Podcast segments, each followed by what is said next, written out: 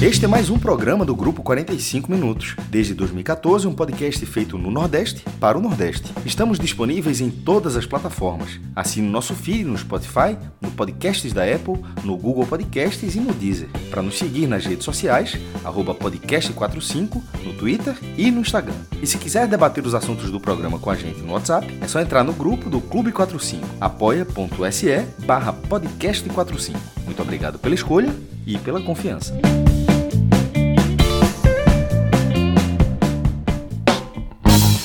Mais um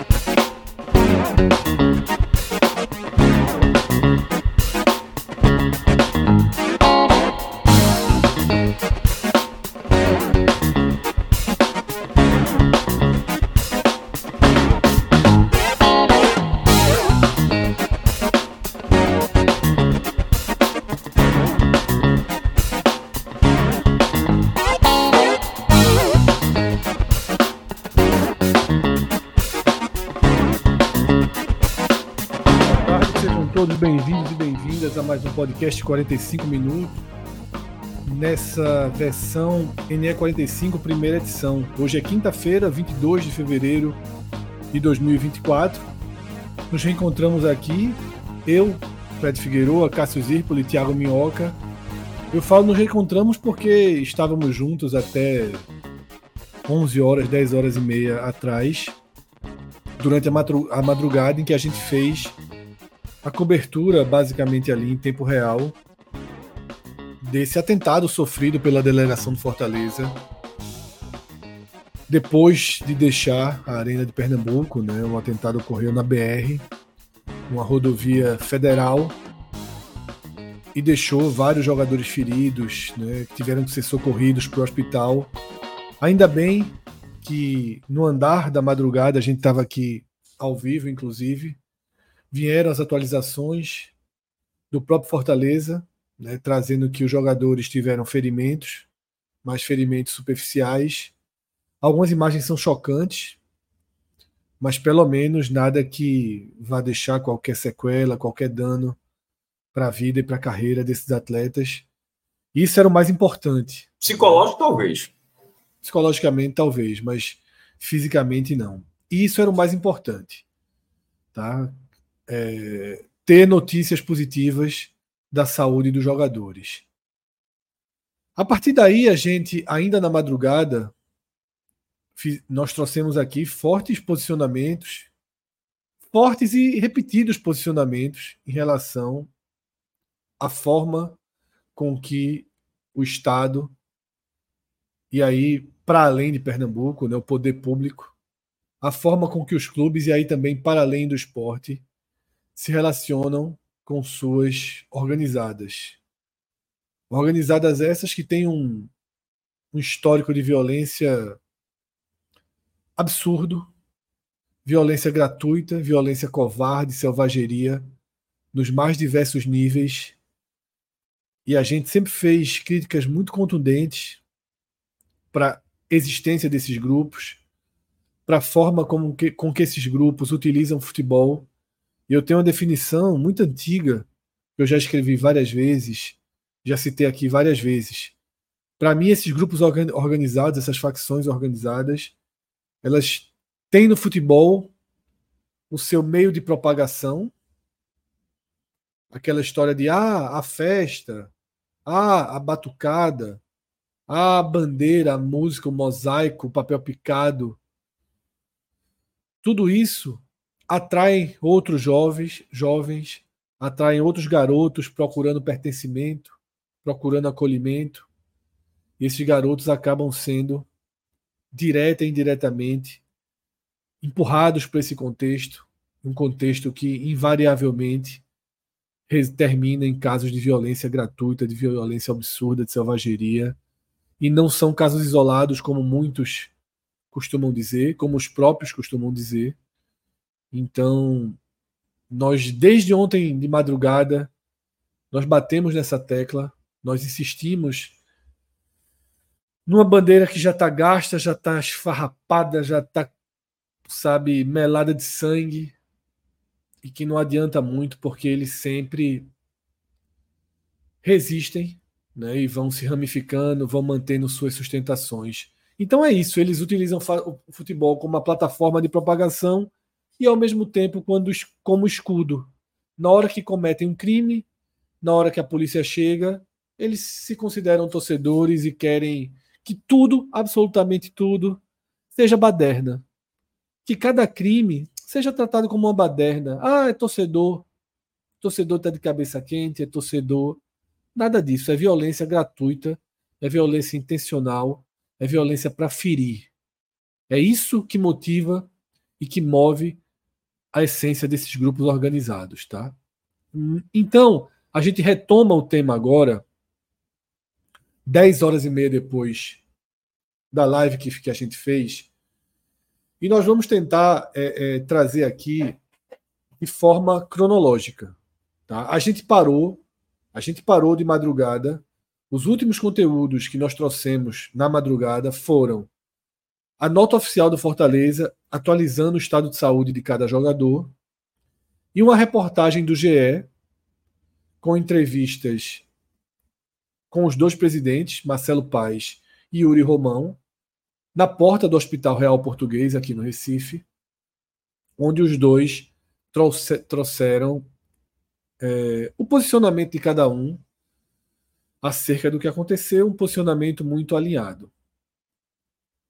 Dito isso, veio o dia, veio essa quinta-feira, e nessa quinta-feira a gente teve como primeiro capítulo o desembarque do Fortaleza, tá? Em sua cidade, com os jogadores enfaixados, as famílias indo receber e novamente, com toda razão, discursos, entrevistas contundentes dos jogadores e do presidente. Então, Minhoca, é, o dia começa com essa chegada né, do Fortaleza, com cenas fortes, com uma frase forte da filha de um dos jogadores perguntando se o pai se feriu no trabalho. É uma uhum. imagem muito, é uma imagem muito impactante e que ela que abre essa quinta-feira, né? É, é, ontem a gente terminou a live muito tarde, eu também dormi muito pouco. Já fui para a rádio, já, a gente já abordou esse assunto, né? E muitas notas, enfim, saíram nesse período, né? A chegada dos jogadores abalados, o Tinga, por exemplo, capitão da equipe, com dificuldade, né? Para até para falar sobre o assunto, ele disse que por ele ele queria assim passar o dia sem poder falar de futebol, né? Porque deve ter sido realmente um transtorno, assim, ver os companheiros Galhardo também já tinha se manifestado, Marinho também se posicionou ali na chegada do aeroporto. Então, um ato como esse, né? E aí, claro, a gente não tem que ficar falando da localidade onde aconteceu, de qual torcida aconteceu. É o ato em si, o ato em si, a violência em si. A gente não pode, né, é, ver uma situação como essa de um profissional que foi trabalhar, fez o seu trabalho, não fez nada além do que o seu trabalho, sai desse trabalho e está voltando para casa, né, com escoriações, sequer entrou em campo, é o caso do Dudu, né? Esse que você estava citando, e a filha ali sem entender o que aconteceu, olhando o pai, né, todo enfaixado ali na, na perna e nos braços, e perguntando se ele se machucou no, no trabalho, né? Então, a inocência dessa criança sem entender a gravidade do que acontece né, do meio do futebol, que também proporciona situações como essa. Então, é uma fala muito impactante. Eu acho que muita gente, para quem tem filhos, né, assim, ou enfim, sobrinhos, fica muito impactado. E durante esse período, né, obviamente, a gente. Muita coisa foi discutida, né? Muita coisa foi discutida. É, o Fortaleza, né, o Marcelo Paes já se posicionou quanto a só voltar a jogar quando os jogadores estiverem recuperados quando punições, pelo menos, obviamente, é, medidas né, para quem cometeu esses atos, em algum andamento aconteça, né, alguma coisa demonstre que já está próxima de buscar as pessoas que causaram essa situação, esses atos criminosos. Então, acredito, Fred, que tudo isso né, que acabou acontecendo no futebol, né? A gente acompanha o futebol do Nordeste, a gente sabe que acontece muito aqui. E como a gente sabe que acontece no Brasil inteiro, na verdade, aqui eu acho que o nosso posicionamento é muito mais quanto à violência no aspecto geral, seja da sociedade, mas principalmente no futebol, como se houvesse essa carta branca para esses atos, como aconteceram ontem, né, que não se repitam. Então, acho que esse é um ponto importante. Acho que, aí falando né, dessa posição do Marcelo Paes, corretíssima.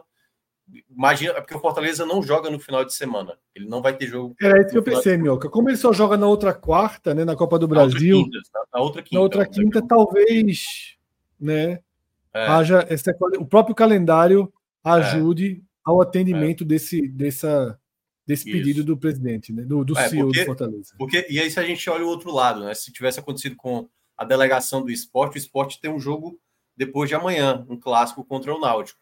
Qual é a cabeça que um atleta, após sofrer isso, teria para entrar em campo de novo? Né? Principalmente no caso aí, um clássico que a gente sabe muito bem. É, hoje, pela, lá pela Rádio Povo CBN, né, lá pelo Grupo Povo, a, o representante da Liga do Nordeste é, chegou a falar, o próprio é, também presidente da, da federação, chegou a falar aquelas coisas básicas que a gente sabe que não tem muita solução, chegou a defender a questão de torcida única, que a gente já falou aqui tantas vezes que não é isso.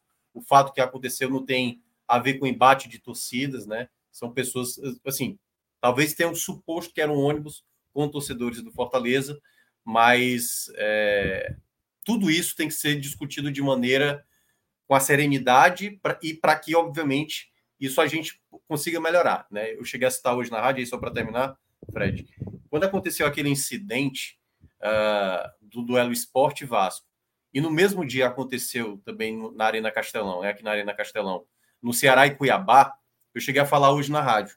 O que foi que aconteceu do incidente no Castelão naquele dia que a gente teve, opa, medidas, medidas de segurança foram adotadas para esse tipo de situação. Eu acho que também em Pernambuco isso não aconteceu. Hoje pode acontecer de novo de uma pessoa invadir o campo e agredir uma bombeira, como aconteceu naquele incidente. Ou foi feito algum protocolo diferente para que isso impedisse. Então a gente tem que, por isso que eu cheguei a citar ontem, né? A gente tem que aproveitar essa situação para criar outro mecanismo de segurança. Alguma coisa foi errada. Alguém vai ter que pagar o preço disso, né? Se houve erro da polícia, que o governo de Pernambuco tenha uma outra medida, se tem que suspender jogos na, na Arena Pernambuco, que assim seja, se o esporte tem que pagar punição sem a torcida, ou seja, qualquer punição, alguma coisa vai ter que ser feita. Não pode a gente simplesmente sair da situação que aconteceu ontem e simplesmente o próximo jogo, então todo mundo agora vai esquecer essa situação e só lamentar. Não é assim, até porque eu acho que é uma outra oportunidade que é dada para a gente conseguir colocar outros mecanismos de segurança, porque a situação, claro, não é simples, né? É, tentar resolver problemas de segurança não é uma medida, só uma canetada ali que vai dar certo. São várias medidas e que a cada, a cada momento vão ter que ser também adaptadas. Cássio, é, dessa chegada do Fortaleza, cenas muito tristes, como a gente viu, né? Desse primeiro segundo posicionamento de Marcelo Paz, na verdade, né? O primeiro foi, como eu falei, ainda na madrugada no Hospital Real Português. Esse segundo no aeroporto, é... onde Paz é, cobra, né? Sobretudo reforça que os autores desse atentado sejam identificados e presos, né? E pede essa reserva aí de, de datas para que seus atletas tenham plena recuperação. É... Esse é o ponto de partida, né? Claro que daqui a pouco a gente vai entrar em outras questões, mas esse é o ponto de partida, a forma como o caso amanhece, né, com a repercussão natural né, em todo o país. E um, uma série de, de, de, posicionamentos, todos mais ou menos na mesma linha, né, Cássio? Fred, é, esse caso de, de ontem, a gente. Eu acabei de colocar um, um um texto no blog, tava, quando estava tendo esse já estava escrevendo antes de começar a live, e eu fui fazendo sobre a ideia de uma escalada até aqui. A gente já falou isso outras vezes, mas eu fui, enfim, tentei escrever dessa forma, porque é a, e, e, partiu de algo que Marcelo Paz falou que ele tinha falado. Curiosamente, o exemplo que eu tinha dado do ônibus ontem, ele deu o mesmo de hoje. Ele, ele, ele é coincidência, porque é um, é um exemplo simples. É, de cara de. No blog eu coloquei o seguinte, que até um, é um trajeto que eu fazia. É, tive lá no texto, é realmente a memória efetiva. Parte da minha família é cearense, metade da minha família é cearense. E aí, o Rodrigo está marcando, se fosse um ônibus normal em uma cidade, uma pessoa jogasse uma bomba. Eu, eu disse exatamente isso na live, eu, eu, coloquei isso no texto. E já colocando um viagem que eu fazia, eu falei assim, ó, Se o ônibus da Princesa do Agreste, porque realmente o nome da empresa é Princesa do Agreste, se um, um ônibus da empresa do Agreste levando 40 pessoas do Crato para o Recife, eu fazia essa viagem. Do Recife para o Crato, do Crato para o Recife. Aí esse ônibus está chegando no TIP, que é inclusive perto da Arena Pernambuco, tá? Até, até, até essa curiosidade. O TIP é pertinho da Arena Pernambuco. E aconteceu isso que aconteceu com. E aconteceu isso com esse ônibus, o que aconteceu com Fortaleza. Como Raquel Lira, governadora de Pernambuco, estaria agindo hoje. Ela, é, ela, a gente vai falar disso mais para frente, mas como a SDS, a Secretaria de Defesa Social, em alguns lugares é SSP, né, Secretaria de Segurança Pública, mas aqui é SDS, como a Secretaria de Defesa Social de Pernambuco agiria, como o comando da Polícia Militar agiria, como seria a investigação, e considerando que foi ontem de noite, será que só de manhã se vão averiguar, ou desde ontem teriam uma prontidão? Eu, eu acho que teria sido, assim, um choque no Estado. Se um ônibus de passageiros fosse atacado. Não estou dizendo que não houve choque com Fortaleza, não, não é isso não. Mas eu estou dizendo que para a vida fora do futebol, simplesmente as pessoas ficariam em choque. Pô, como assim aconteceu um negócio desse? Aí no futebol tudo é mais branco. Tudo é aceitável. Que, e, e, e uma coisa que eu escrevi que Marcelo Paz também. E dessa vez eu, eu coloquei. Eh, dessa vez ele falou coisa que eu entendi, mas dessa coisa ele, ele falou um pontinho que eu achei muito interessante, que foi a partir disso que eu construí o texto, que foi a, o próprio ataque do Fortaleza um pouco disso. Ele tem várias pedras e tem uma bomba. Em algum momento, normalizaram, normalizaram a pedra. Na, na, eu comecei o texto antes disso. Em algum, em algum momento, normalizaram você xingar e odiar o torcedor. Porque em algum, em algum momento, futebol não havia divisão de torcida. Mas ok, foi, mas em algum momento, realmente, ó, ó, a torcida do time A gosta de ficar mais nessa barra e a do time B gosta de ficar mais naquela barra. Mas elas vão se encontrando até o centro do campo e não tinha uma divisória da polícia, não. Não havia isso. As pessoas ficavam ali, lá, lá, lá. Inclusive, é assim até hoje no Maracanã. Para dar um exemplo. No Maracanã é assim até hoje, porque eles têm a zona mista lá do lado do campo, que é mais ou menos como era o futebol pernambucano. Ó. É, lá é assim: o Flamengo, na, na caminha também, o Flamengo fica do lado esquerdo, o Vasco fica do lado direito, e ali no meio é o, é, é o setor misto. Na Ilha do Retiro é dessa forma: a torcida do esporte fica aqui, a torcida fica ali, aí na arquibancada frontal, em algum momento, faz muito tempo, mas em algum momento na frontal, tá ali, tá misturado. Aí em algum momento botaram a divisória. É, aí em algum momento as divisórias foram afastando. Em algum momento o público foi ficando menor, porque era metade do estado, foi ficando 20%, virou 10%. Mas em algum momento o próprio xingamento, é um xingamento, a chamar disso, daquilo, foi normalizando, foi, foi sendo algo cultural no futebol. Porque na rua, é isso que eu falo, na rua, se você olha para pessoas, pronto, você torce pelo esporte, e o cara, e, e no jogo do clássico você xinga o cara do Santa Cruz, dentro do estádio. Na rua, se você estiver andando na calçada e você você fizesse com um cara, o que é que acontece? Alguém faz. Assim, é, não faz, tipo, na rua não é aceitável que você veja alguém com a camisa do time adversário e você tenha um comportamento parecido com o que você tem dentro do estado. Parecido não. Minimamente, assim, não é aceitável. Vira crime, as pessoas vão, para cima de você, o cara, enfim, vai dar uma merda. Mas no estádio é aceitável. Aí, em algum momento, Fred, esse xingamento foi evoluindo. Primeiro, várias ramificações. Não estou dizendo que tudo foi um caminho linear, não. Ele é muito ramificado, mas eu estou falando da crescente. Aí, em algum momento, a pedra. Mas ah, é, foi porque o time fez isso, o, o, jogador provocou, já que o jogador provocou, ele deu, ele deu a condição de que acontecesse alguma coisa. Aí, em algum momento, a pedra começou a ser arremessada num jogo onde o jogador não provocou. Tipo, já não precisava ter provocação e a pedra continuava sendo arremessada. Aí, em algum momento, a pedra já não feria o suficiente na, na visão de quem estava arremessando. Só uma pedra, meu irmão, não faz muito mal, não, porra. Não, quebra o vidro lá, não acontece nada. Meu irmão, para machucar, já tem que ser uma bomba. Aí começaram a jogar uma bomba. Aí daqui a pouco é pedra e bomba. E, essa, e, é, e é uma escalada. E é tudo vendo e, e, vendo isso acontecer. E na frase foi dito ontem poderia ter sido uma tragédia. Foi uma tragédia. Poderia ter sido uma tragédia maior, mas o que aconteceu ontem foi uma tragédia. Seis pessoas feridas, um levando 13 pontos, é traumatismo craniano, outro corte, a filha, uma filha bebê, perguntando se o pai foi, se o pai, como é que, por que, que o pai se machucou no, no trabalho, e o trabalho do pai é jogar futebol. Então foi uma tragédia.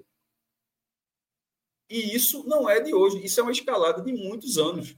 Aí a gente está falando aqui, aí tem que trazer um pouco do que a gente disse ontem. Teve muita gente que acompanhou a live, nossa live hoje, já tem muita gente aqui também. Mas só para é, contextualizar uma coisa que a gente trouxe ontem, eu repito, hoje, não a gente, nós aqui, Minhoca é um pouco mais novo, mas eu e você, sobretudo, não, não nós dois aqui, mas uma boa parte de torcedores eles nasceram, cresceram e acompanham o futebol e, e eles não viveram um cenário onde não é como a gente está vendo agora. E esse cenário já existiu. Tipo, o que eu falei esse cenário já existiu. Essas pessoas, já existe uma parcela da população adulta, não estou falando de criança, não, estou falando para parcela adulta que vai para o jogo sozinha, adulta, que não na, essa pessoa é, é, tipo internet é, essas pessoas adultas é, na cabeça não existe mundo sem internet. É para dar um exemplo. Ela, a gente nasceu não existia internet e a internet surgiu durante é mais ou menos assim essas pessoas nasceram e na cabeça delas para explicar como, como era o mundo sem internet. É mais ou menos assim como era um mundo sem violência no futebol dessa forma. Existia então na, e, e, é muito triste que na cabeça dessas pessoas a parte da internet o quê mas aqui na cabeça dessas pessoas é, a violência faça parte que, que, que, xingar, não, xingar é do jogo. Não é do jogo, não, é, não, era, dessa, não era dessa forma. E, e, e essa, e, e, esse estado permissivo, de tudo ser permissivo e ser permitido, o Estado ser permissivo a essas coisas, e essas coisas acabarem sendo permitidas, elas vão levando a coisas mais graves. E que a gente, a gente e outra, a, o mais grave é a morte, a morte já aconteceu. Mas perceba, por que você está dizendo se a morte já aconteceu? Mas perceba que ontem poderia ter sido morte, porque o que foi feito ontem não era para matar um Ontem, aquele ataque é era para matar alguns. Uma bomba não mata uma pessoa, não. Uma, uma bomba mata gente, pô. É plural. Então, a escalada de ontem foi para. Graças a Deus, não resultou nisso, porque não poderia ter resultado não numa morte, mas em mortes. Então, né, é, é, essa, essa situação, e até, até a informação, e tá, obviamente, todas as capas do jornal hoje, a matéria, para ser bem preciso, uma coisa, um dado que a gente não trouxe mas que precisa ser dito agora, para a galera ter noção do que é. O ataque foi a 8 quilômetros da Arena Pernambuco. 8. 8 quilômetros de distância. Eu moro em Casa Amarela, que já é perto do Recife, e o Marco Zero fica a 6 quilômetros onde eu moro. Se eu for andando aqui, eu vou ter que vou dar 6 quilômetros para chegar no Marco Zero. E, e, o ônibus do Fortaleza estava a 8. E outra informação: o, o ônibus estava escoltado pela polícia. Meu irmão, perceba que não precisa estar no estádio para esses caras fazerem isso não precisa estar não precisa estar desprotegido para esses caras fazerem isso. Não precisa, pode estar escoltado, foda-se. Não, não, não, não é na sede do Estado, foda-se também. Não, não interessa. E é o exemplo que a gente sempre dá. Na época da pandemia, quando teve o clássico das multidões na Ilha do Retiro, teve briga de torcida num jogo de portões fechados. Aí toda vez que eu falo isso, é Fred sempre dá um exemplo. Cássio já teve briga no dia que não teve jogo, que foi que é o da, evento da cidade, não estava nem tendo jogo, simplesmente não estava tendo jogo e, e, e teve confusão. O futebol, o futebol é, é, é, um pretexto. O futebol é só um pretexto. Agora, é cansativo dizer isso toda vez, e o texto termina dessa forma. O texto, o texto inclusive, termina dessa forma para ser. Quantas vezes a gente já disse, tomara que seja a última vez? Oh, essa não vai ser a última vez. Eu termino assim, essa não vai ser a última vez. É, to, gostaria que fosse, mas não será, não será a última vez. Eu gostaria que fosse a última vez em que o Estado não, que o Estado não agiu. Porque mesmo quando o Estado agir, por isso que eu estou dizendo que vai ser a última vez, mesmo quando o Estado agir, enquanto essas. Enquanto, é, vamos tentar aprender algumas pessoas, mas enquanto existir é, um grupo que faça parte, parte disso, mesmo com o Estado agir, agindo, vai existir a violência. Porque ontem, em tese, o Estado estava agindo, o ônibus estava escoltado. É por isso que eu insisto, o ônibus estava escoltado e teve essa, e teve essa situação. É, o, o, então, qual é a diferença do Estado agir? O Estado é o combate prévio, como a gente vai falar mais para frente, de, de se a investigação tinha uma linha de que havia uma bomba, não pode passar a noite e, essa, e deixar para lá. Pô. Então, assim, a falha foi muito grave ontem na, na, na, na no combate à, à violência, e a execução da violência foi num grau altíssimo e que poderia ter terminado num, num, estado muito mais severo. Assim, essa a gente já passou. Quantas vezes a gente, desses 10 anos, Fred, a gente fala assim, porra, a gente, a gente fica com vergonha, pô. Tipo, eu, eu fico com vergonha, não tenho, nada, não tenho nada a ver com isso, eu nunca, nunca, eu nunca fiz absolutamente nada dele. Nem xingar os tigres, tá? Eu nunca fiz absolutamente. É, vou dar um exemplo. O esporte tem um. um, um, é, pode, ser, pode ser um besteira, mas só assim. O esporte uma música, é 87 é nosso, 2008 também, não somos. Eu nunca falo essa parte. Eu fico lá quando, quando chega nessa parte. E, e, e, pra, e só estou dando, só dando exemplo, mas sou eu, só uma besteira, estou paladinho de nada, não. Estou dizendo que é o meu comportamento, mas muita gente acha bonito e tal. Né? Mas, é, mas enfim, é, nesse, quando acontece isso aí, fica vergonha. Aí foi. Quantos casos foram? A gente, quando na transmissão, a gente ficou com, com, vergonha, pô, quando teve aquela, aquela história da final da Copa do Nordeste do Castelão no passado, quando as cadeiras começaram a voar. Tipo, na hora que terminou o jogo, é a mesma coisa de ontem. Jogo foi bom, vai começar o debate. Depois de uma hora e meia, a gente ainda voltou para o debate, mas voltou todo o Borocochô lá para falar do, do, debate do jogo e encerrou o programa. E, e, e, e, no jogo de ida da final de 2023, porra, o Ceará jogou muito bem, abriu 2 a 0 uma grande vantagem. O esporte sem jogar nada faz um gol no fim. Assim, o, o cenário ali para falar de futebol estava gigante. se falou de futebol, mas antes de falar de futebol, teve que falar de cadeira voando. Assim, no último segundo, cadeira voando e tal, e mais uma vez. E isso, e isso não é a primeira vez, não é a primeira, eu não sei dizer se, se é a décima vez nesses 10 anos. Só, só, só para complementar, no jogo da volta, você estava fazendo uma live quando teve, acho que foi no Bar do Cuscuz, né? Que teve também uma, um momento que aconteceu. A, né? torcida, a torcida do Ceará estava lá, aí os caras foram atrás da torcida do Ceará. Eu, inclusive, no posto eu fui enumerando e deixando claro. Isso aí eu, eu deixei bem claro no texto. Assim. Isso é. Eu mandar para o Rodrigo aqui. Isso estou falando de cabeça. Quando eu disse assim, eu estou falando de cabeça é só dos últimos anos. Não estou dizendo que. Não estou dizendo que é que é o que o histórico é muito maior. E, e, ah, mas todas fazem, todas fazem isso, mas ontem foi, ontem foi uma. Foi uma e é recorrente demais. Foi uma que o nome já não é o mesmo. O CNPJ já está diferente. Já trocou, irmão. Aliás, as três daqui trocaram de CNPJ simplesmente por, por violência. Pronto, aí vai descendo, desce um pouquinho, Rodrigo. Vai estar tá uma, uma parte aí itálico. Pronto, aí. É, eita, passou. Pronto. Vamos lá. Agre... Eu vou, vou citar tudinho aqui. Agressão a torcedores comuns do time visitante no jogo sub-17. Torcedores do Corinthians. Familiares. Não era, não era fiel, não. Não era Gabriel era fiel, não. Os caras, os caras, os caras deram uma volta no estádio. Porque não foi poder, não. Os caras deram uma volta no estádio para entrar no portão de acesso e ir lá e bateram nesse torcedor do Corinthians. Segundo, pedra no ônibus do Náutico. Inclusive, deixei bem de dado para ver como é a escalada. Jogaram a pedra no ônibus do Náutico, aí o ônibus seguinte é pedra e bomba. Eu deixei bem claro para você ver quando você vai escalado. Tinha tido no Náutico, tinha jogado uma pedra. Aí no, jogo seguinte, pedra já não basta. Aí já tem pedra e bomba. Aí eu fui citando outros casos. Briga em estádios fora de Pernambuco. Aí isso, pô, é, o do Ceará, que rendeu pena agora. O do, a, a do Pereira contra o Coritiba, que rendeu uma punição que tirou os portas da Libertadores. O Sport estava tão bem, jogou, estava ganhando todos os jogos na ilha, jogou de portões fechados. E fora outros jogos. Eu tô falando só esses dois, que são dois bem lembrados. Alagoas, tem um Alagoas, grande de... Isso então, quase toda vez, João Pessoa também, é, a, no Albeidão, ataque em festa de torcedores comuns. Eu, eu, digo, quando eu digo comuns, entenda torcedores que não são de organizado, certo? Para torcedores comuns de Santa Cruz, os caras estavam, é, essa torcida de Santa Cruz, familiares estavam no pátio de Santa Cruz, que é, que é, que é o local onde fica a igreja, que dá o nome ao, ao time de Santa Cruz. Pronto, os caras foram lá bater em pessoas comuns assim, por, por, a troco de nada. Seguindo, invasão e agressão a uma bombeira dentro da ilha, jogo contra o Vasco os caras invadem o campo, agridem uma bombeira civil que está ali para servir a segurança do estádio.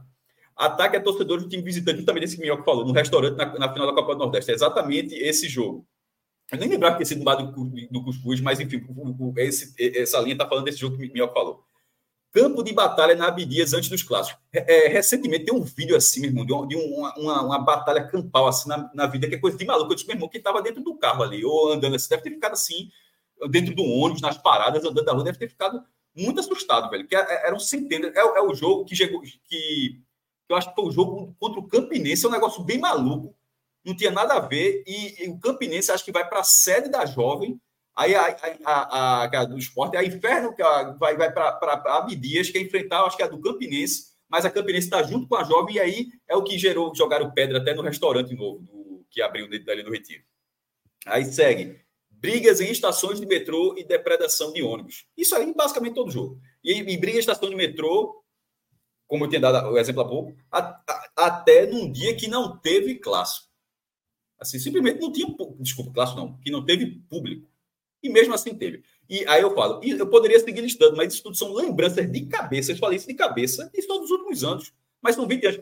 Eu já fui roubado. Aí, quando eu fiz, quando eu comentei no Twitter, aí um cara deu um exemplo. Quando eu falei 20 anos, é um cara para mostrar justamente que era mais esse, esse caso, eu tive minha camisa, minha camisa da campanha do Esporte 98, que foi uma ótima campanha do Esporte, foi campeão invicto, ou seja, seria uma camisa clássica. Eu tive minha camisa roubada em 98. Na hora que ele falou isso, eu disse, aconteceu comigo também. Eu estava com meu amigo Valtinho em 1990, nunca esqueci, 1999, Esporte. Aquela morte no túnel Chico Sainz, Cássio. Não, mas o cara tá falando de, de caso próprio, para dizer que é 20 anos. Aquilo foi, aí o cara disse 98. Aí eu, eu estava em 99, roubaram a camisa do meu amigo. Eu não sei nem quem levaram a minha. A gente correu, mas levaram, levaram a do meu amigo. A gente estava na Gamenon, a gente voltando de ônibus, né? Saí dali do Retiro, a Gamenon, para voltar para Olinda, e nisso gente foi assaltado, ou seja, mais de 20 anos. Esse caso que Fred fala, na verdade, foi até um cara da jovem que morreu. Assim, foi é, para. É, que é quando começa, porque a, a, ele briga entre eles, ou seja, levou um tiro na cabeça. Isso foi em 2000, foi a primeira a, que, se, que se liga diretamente ao futebol pernambucano Foi até de um cara com a camisa da torcida jovem em 2001, embaixo do túnel Chico só levou um tiro na cabeça. Aí tem Lucas, Lucas Lira, do, do Náutico, na saída do jogo do Náutico, leva um tiro, leva um tiro ficou num estado, num estado muito difícil. O, o, o caso do VAR. Meu irmão, a escalada da violência é muito. As mortes já aconteceram. E ontem, não é porque não aconteceu morte. Ontem é um dos casos mais graves que já se viu aqui.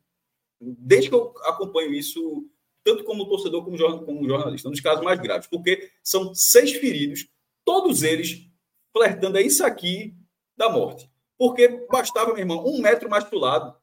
Ou se jogaram uma bomba dentro, explodiu. Bastava o cara estar um pouquinho mais ali e, e, e poderia ter sido. Ó, poderia morrer de explosão, poderia morrer de um corte, porque o estilhaço, meu irmão, e o estilhaço pega aqui, pô. Pega, pega, pega numa, numa, numa pega num. Enfim, um estilhaço é, mais, mais agressivo dentro. Poderia ter sido, ter sido um corte superficial. Quem é vai saber como é que você controla isso? Isso a 8 quilômetros. Isso escoltado assim, meu irmão. É muito difícil, porra. Mas o Exatamente. papel da gente é isso, é, é, é, ter essa, é ter essa indignação. A indignação. A indignação existe. Agora, infelizmente, vai ser outro caso. E a indignação, Cássio, que assim. Eu não falo só da gente, eu estou falando aqui agora da sociedade como um todo, tá? É...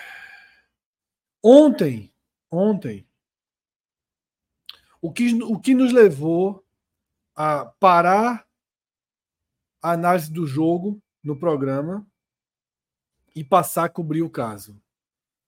Chega a notícia, a gente vai vendo a gravidade da notícia, os vídeos postados pelo Fortaleza e a gente percebe que é hora de parar de falar de futebol e falar do atentado que aconteceu contra o Fortaleza. Mas, se tivesse acontecido exatamente a mesma coisa, exatamente a mesma coisa, com as mesmas consequências, contra o ônibus da organizada do Fortaleza. a gente não teria parado a live. Não teria nota oficial de absolutamente ninguém hoje. Basicamente não seria assunto. Seria uma matéria. A gente teria uma matéria na N45. Mas não mudaria daria um registro. Daria, então, daria um registro aqui no, no, no, no programa, mas a gente não teria toda essa rede de choque, de revolta, de tristeza, de comoção. Por quê? Porque de uma forma absolutamente brutal, a gente aprendeu a normalizar algumas coisas nas últimas décadas. E uma das coisas que a gente normaliza é assim. Se for entre eles, entre eles. E é uma visão que a gente desenvolveu depois de se indignar quando eles se feriam, quando eles se matavam, quando eles faziam emboscadas um para os outros. A gente se indignava, martelava, martelava, trazia. Mas muitas vezes éramos vozes ocas, solitárias, levando ameaça. João foi ameaçado dentro do Náutico por integrantes da Fanáutico. Por quê? Porque você fica com a voz solitária. E aí você vai deixando de lado. E precisa que casos envolvam quem não faz parte desse contexto de violência gratuita para que volte a chocar. Repito, se seis integrantes da organizada do Fortaleza tivessem tido as mesmas lesões que os jogadores de Fortaleza tiveram, nem aqui, nem no chat, nem no Twitter, não ia ter Ministério da, da, da, da, do Esporte, não ia ter CBF, não ia ter ninguém colocando nota, porque isso acontece todos os dias. Todos os dias acontecem cenas como essa e a gente aprendeu a normalizar, a aceitar, a seguir em frente. E os poucos, as poucas medidas, como torcida única, como mudar o, CNPJ, são absolutamente inefica ineficazes. Tá? A gente simplesmente vai assumindo que isso existe, que esses grupos são assim mesmo, tenta manter alguma distância, fica com medo, fica com medo quando está próximo. Existia um vídeo Cássio? Que a gente viu esse vídeo ontem, a gente não trouxe para a live, até porque esse vídeo ontem ele estava fazendo, ele gerou uma certa confusão que muitos, inclusive, ainda fazem, é, que foi aquele vídeo que é filmado dentro de um carro e mostra os integrantes da organizada. É, esse vídeo até está no NE45, Rodrigo, uma matéria sobre ele, já que você recuperou aí a, a possibilidade de colocar matérias, tem uma matéria do NE45 com esse vídeo. Esse vídeo ele é gravado antes do jogo. Antes do jogo, tá? É justamente esse vídeo aí. Os caras estão no carro, os torcedores estão no carro e e vem uma movimentação de integrantes da organizada no entorno do ônibus que trazia a organizada do Fortaleza. É possível ouvir, inclusive, é possível ouvir eles falando: cadê a bomba? A hora é agora. Cadê a bomba? A hora é agora. Por quê? Porque o ônibus do Fortaleza estava parado. Do Fortaleza, não. Da organizada do Fortaleza estava parado no engarrafamento, mas ao que parece a bomba não estava ali naquele momento. Mas nesse vídeo mostra o medo, a cena de terror que é você estar tá dentro de um carro com esses caras ao redor, procurando bomba, pegando pedra, se preparando para atacar. Não há preocupação com o jogo, não há ligação com o desempenho do time, com o resultado. O interesse deles, o interesse deles é ir ao estádio, ferir, roubar, tomar a camisa de alguém, fazer alguém sangrar, causar um ferimento grave, matar se for o caso. Esse é o objetivo, tá? E a gente vê aí essa cena de terror. Então, é, essa cena eu até ontem não, a gente não trouxe justamente porque muita gente confundiu, achou que era depois do jogo, é, achou que aqueles ônibus eram, eram ônibus do Fortaleza. Até hoje eu vi algum jornalista falando como é que o ônibus estava engarrafado não tinha escolta, nada disso. Né? O, o ônibus não passou por engarrafamento, tanto que o ônibus estava a 8 quilômetros da arena quando aconteceu o, o, o, o, ataque, né? Muito longe já da arena, numa rodovia federal. Então, é, é, fica muito claro nesse vídeo o terror que esses grupos causam, tá? o, e o quanto isso se normaliza. Repito, talvez se o ataque tivesse sido nesse momento e não tivessem ferimentos mais graves, a gente não estaria aqui falando disso hoje. Mas não foi. E algumas pessoas que defendem ou que entendem mais esses grupos organizados ainda falam assim. Foi um ataque covarde, os caras não tiveram ideologia. Que ideologia é essa? O que é ideologia? A ideologia é só um atacar o outro? Essa é a ideologia? Violência entre eles pode? O que se chama de ideologia? É, o que é, que é aceitável em termos de violência? Por que se criou o conceito de violência aceitável? Eu não entendo por que se criou o conceito de violência aceitável. Tá? Então, é, esses são pontos necessários que a gente traz de volta antes de, de mergulhar em alguns outros temas. Tá? Notas oficiais, notas de repúdio foram incontáveis.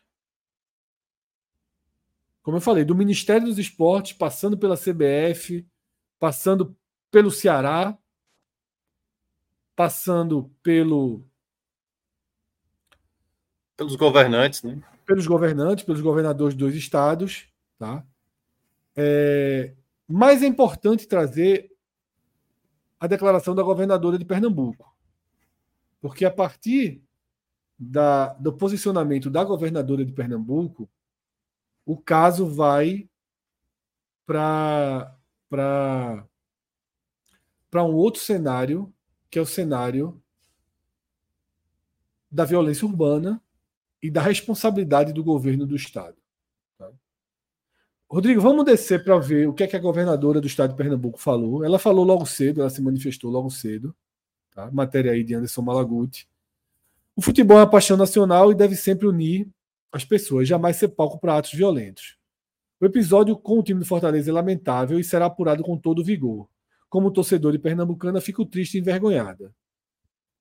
É, e ela continua: Como governadora, garanto que trabalharemos para buscar e punir os culpados.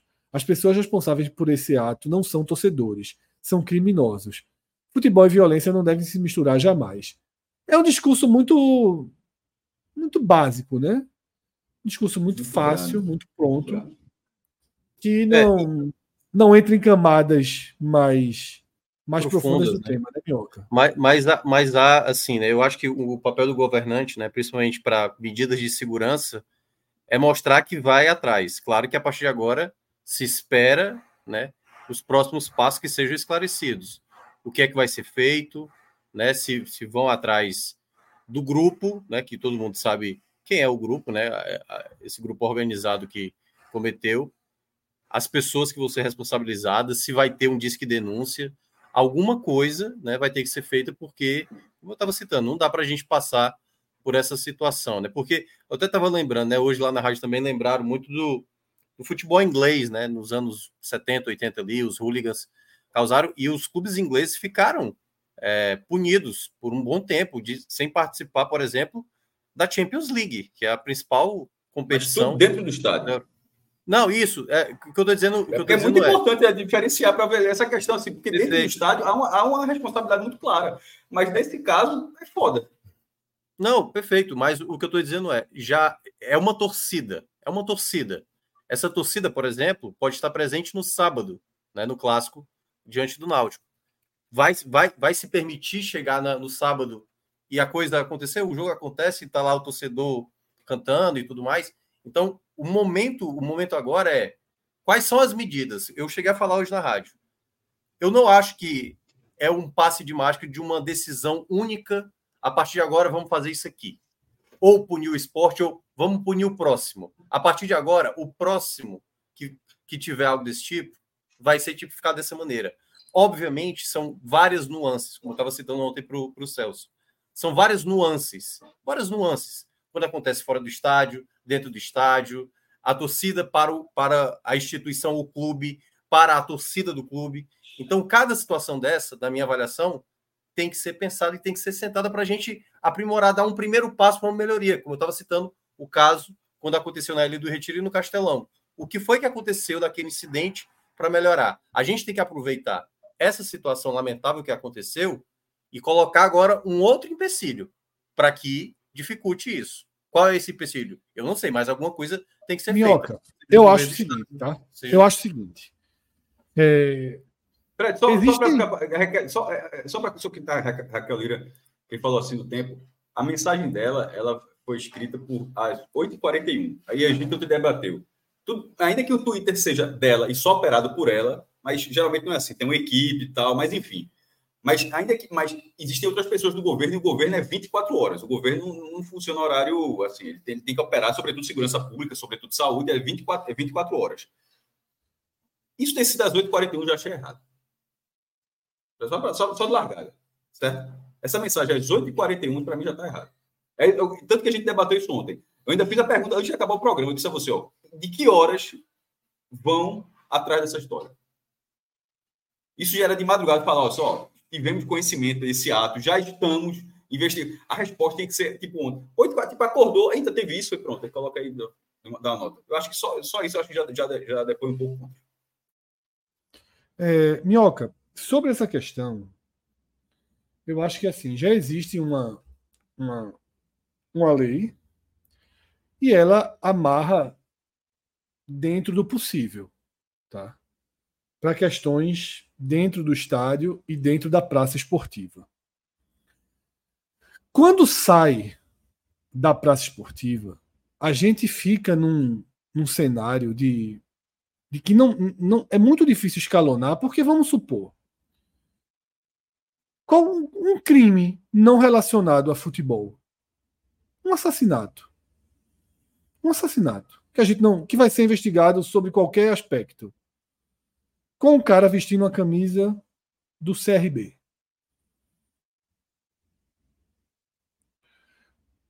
O CRB poderia ser responsabilizado? Não pode. Então a gente tem que ter, tomar muito cuidado nessas ampliações. O que eu acho que precisa ser feito é um, a, a lei precisa ser, não pode ser, ela não pode ser uma lei burra, presa. Perfeito. Teve contexto relacionado ao jogo do dia? É diferente de não ter nenhum contexto relacionado ao jogo do dia. Uhum. Então a gente já pode começar a pensar na ampliação da lei para dizer o seguinte, ó, se for a 10 quilômetros, a 20 quilômetros, mas se tiver ainda dentro do contexto do evento, o clube pode ser passível de punição. Porque a gente não pode simplesmente é, deixar totalmente aberto o intervalo, porque a gente tem histórico aqui de, de violência na Conda Boa Vista, que é longe de todos os estádios, numa terça-feira sem jogo. Bicho, no terminal de Paulista. Isso. Num dia que era torcida única. Ah, tá no Recife, tem Olinda, a, a Paulista. 40 quilômetros. Só para ter noção de, de, como é longe. Ó, é, então, assim, só para só fechar, meu. Então, é, essa questão da punição esportiva para algo que não é do cenário esportivo, ela precisa ser muito, muito bem amarrada, pontuada e estabelecida com critérios e, e, e algo muito claro para que não fique sendo jogada de, inter, de interpretação. Porque a gente não pode medir o que é grave, o que não é grave. A gente teve no Castelão ano passado cenas de muito sangue por conta de discussões em bar ou por conta do conflito das duas organizadas do Fortaleza. Tá? Uma delas diretamente ligada a jovem. Ano retrasado. Ano retrasado, ano retrasado né? É. Então, assim, não houve punição, nem esportiva, mesmo sendo dentro de campo. Uhum. Porque não houve a denúncia, porque não houve a repercussão, porque ah, é de uma organizada com outra, é menor. Essa, essa nossa essa nossa compreensão de definir o que é maior, o que é menor, as pessoas que valem mais, as pessoas que valem menos, as pessoas que estão diretamente ligadas e as pessoas que não estão, ela é muito perigosa. Por isso que tem que ter muito cuidado. Não, Porque... eu concordo, concordo plenamente. O que, o Veja que eu só, ia me... se lembrou uma cena recente na Abdias de Carvalho que foi um, um palco de guerra. Um palco de guerra. E não resultou em nada. É. Para ninguém. Fala, o meu ponto, o meu ponto, ele, ele passa longe, e eu sei que tem gente que é bem mais que é punição de maneira mais grave e tal. eu, não, eu não falo da exclusão de uma competição, não falo de perda de pontos de um campeonato, eu não acho que é transformar o resultado num 3 a 0 para o adversário, seja o resultado que aconteceu dentro de campo. Eu não falo disso. Eu falo da questão da violência, certo? O meu ponto, ele tá é, o que é que a gente fez nos últimos anos Aconteceu recentemente de uma torcedora do Palmeiras, ou foi do Flamengo, não estou lembrado, ela faleceu, uma garrafa foi acertada nela e ela faleceu. O que foi que foi feito quanto à questão da violência para essa situação específica? Exatamente, esse é o ponto. Choque de 48 horas, meu. Vamos lá, mais vamos lá. E eu, eu vou pegar o exemplo de ontem, entendeu? Se algo deu errado no trajeto do Fortaleza até o hotel, alguma coisa tem que ser feita para que isso não aconteça. Se for 20 quilômetros, 30 quilômetros, alguma coisa tem que ser feita porque o clube, os jogadores que estavam lá, não era para ter acontecido isso. Esse é o ponto de partida, entendeu? Por isso que eu acho que ficar no debate esportivo, eu não quero entrar nessa questão do, do, do debate esportivo. Na verdade, é o debate da violência. O que é que a gente vai tomar de medida para dar mais segurança ao espetáculo, ao futebol, a chegada do torcedor, a saída do torcedor, a chegada do clube, a saída de um clube, a um clube jogar porque isso aconteceu em Alagoas, aconteceu no Paraná, aconteceu em Minas Gerais o que é que a gente está fazendo contra a violência do que só a gente ficar pontuando que agora tira a torcida, entendeu? Porque se, é, vamos lá, imaginar que o esporte não tem mais torcida até o término da Copa do Nordeste. Isso não vai adiantar. Qual é a medida de segurança para se entrar no estádio de futebol, hoje, na Arena Pernambuco, na Arena Castelão, para você ter segurança? Por exemplo, um cara chega lá, o cara vai pular catraca e ele consegue. Por que, que até agora vai ser só a questão da identificação? Porque, assim, Fred, uma coisa tem a ver com as medidas de segurança, elas mudam. É tipo regra, é, lei de trânsito, entendeu? Tem uma determinada rua que aqui tem vários tipos de batida. Por quê? Porque o pessoal não respeita o limite de velocidade. O que é que se faz? Reduz o limite de velocidade. Então, o que é que é combatido na sociedade? Quais são as medidas que são tomadas? Vai se percebendo e vai se aprimorando a questão da segurança. Eu acho que o, grande é, desperdício que a gente acaba tendo com essas situações no futebol, a violência no futebol, é a gente olha a situação, a gente lamenta, e aí vem uma nota assim da CBF ridícula. Porque é óbvio que a CBF ela, ela, não, ela não teve responsabilidade nenhuma por isso.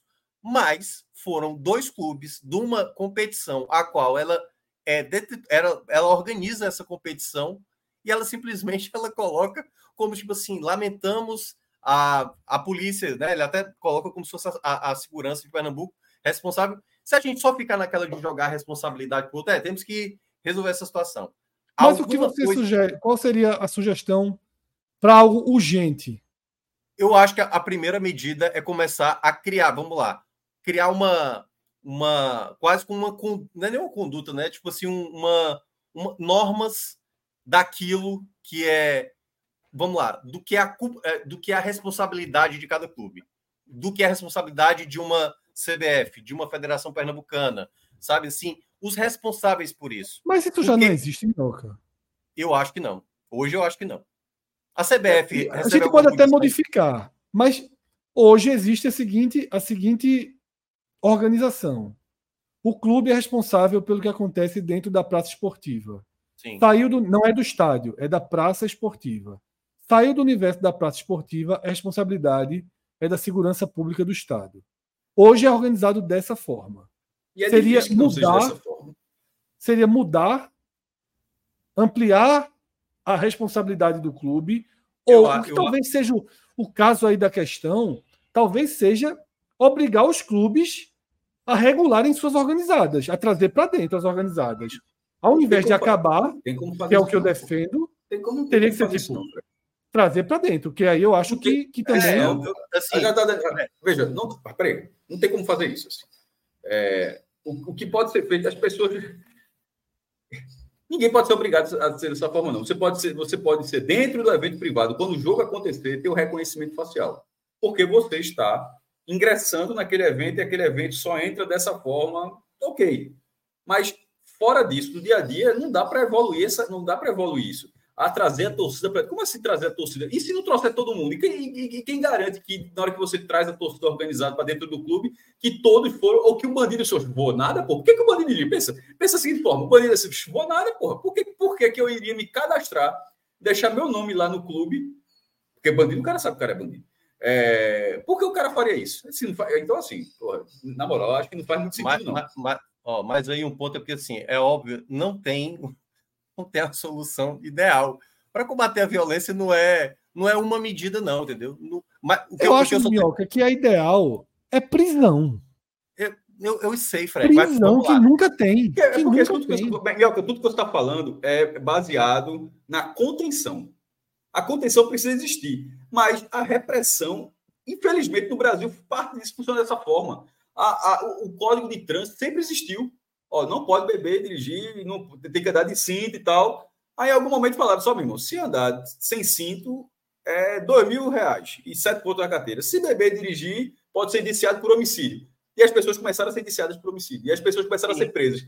E algumas pessoas, porque havia, algumas pessoas, mesmo quando continuou fazendo, porque mesmo, mesmo que tivesse toda essa contenção da violência, mesmo na Inglaterra, com todo o plano, continuou tendo briga de, de ruling lá.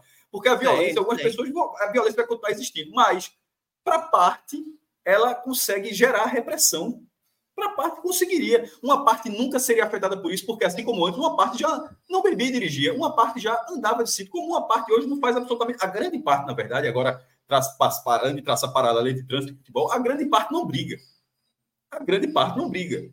Essas pessoas sabem que não, que não, que, que, que não vão que não vão causar, que não deveriam causar isso no futebol. Agora uma parte causa. Agora para essa parte, essa parte que causa, a repressão talvez, dentro dessa parte que causa, vai adiantar. Para uma parte, seja qual for a regra, vai adiantar, porque com todas as regras do mundo, existem pessoas que continuam sendo, sendo dessa mas, forma. Mas vamos lá. Faz ó, parte, infelizmente, faz parte do, do, ser humano. Então, mas combater mais do que é, a, a medida paliativa, a, a repressão está na área mais de, de, da, da, da, repressão.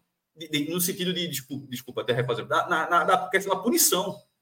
E a punição não é assistir durante, o, durante os jogos, o Exatamente. cara ficar na delegacia, assinar um termo e ficar as duas horas na delegacia, não. É ser preso. É ir para o dar de o professor Everardo é... Lima, o Cotel. Eu, eu vou dar o um exemplo de todas as lives que tem esse assunto. Já porque já aconteceu na minha cabeça duas ou três vezes, repetidas. A mesma jovem vai, quando passa no posto de João Pessoa, saqueia toda a loja de conveniência. Uhum. A polícia persegue o ônibus, para o ônibus e prende todos os integrantes que roubaram a loja de conveniência. Por que essas 40 pessoas não foram presas por roubo? Por que essas 40 pessoas que roubaram a loja de conveniência não foram presas por roubo? Porque a punição delas é ficar lá, parada na estrada, até que um diretor chegue lá com 32 mil reais, com 40 mil reais, com 15 mil reais, seja qual for o gasto que eles deram, pague esse dinheiro e libere todo mundo para ir para o jogo que estavam indo. Isso. Porque é isso que acontece várias vezes. Então, meu velho, enquanto enquanto criminoso, enquanto criminoso for tratado como baderneiro, como torcedor baderneiro, nada vai mudar. Nada vai mudar, porque fica parecendo que é só transgressão, que é só rebeldia. Quando é tentativa de homicídio. Quando é tentativa de homicídio. Se essa pedra, se essa pedra ontem não fere ninguém, passava como rebeldia. Eu tomei um susto, minhoca, colocando no Google ônibus clube ataque. É, vários casos. São casos e mais casos e mais casos e mais casos que a gente não chega nem. que não fura nem a nossa bolha. É Cascavel, é Figueirense. São casos e mais casos que não chegam à nossa bolha. Rodrigo, tem uma matéria no NE45 que foi feita a partir de uma declaração de Marcelo Paes e a gente aprofundou essa matéria. Vamos ler essa matéria que traz justamente essa questão do quanto é comum esses ataques é, aqui no Brasil. Aí, aí, enquanto o Rodrigo busca, que era o ponto que eu ia destacar, né?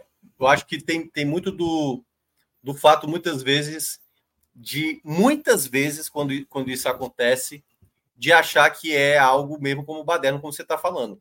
Então, vamos lá. Se você está vendo, todo mundo sabe, está lá, um grupo amarelo, está andando numa determinada localidade esse grupo é uma alta ameaça, como a gente mostrou aqui. Ameaça absoluta. Aqui no Recife ninguém. Tá carro parado, aqui no Recife. Você sabe exatamente quem é esse grupo.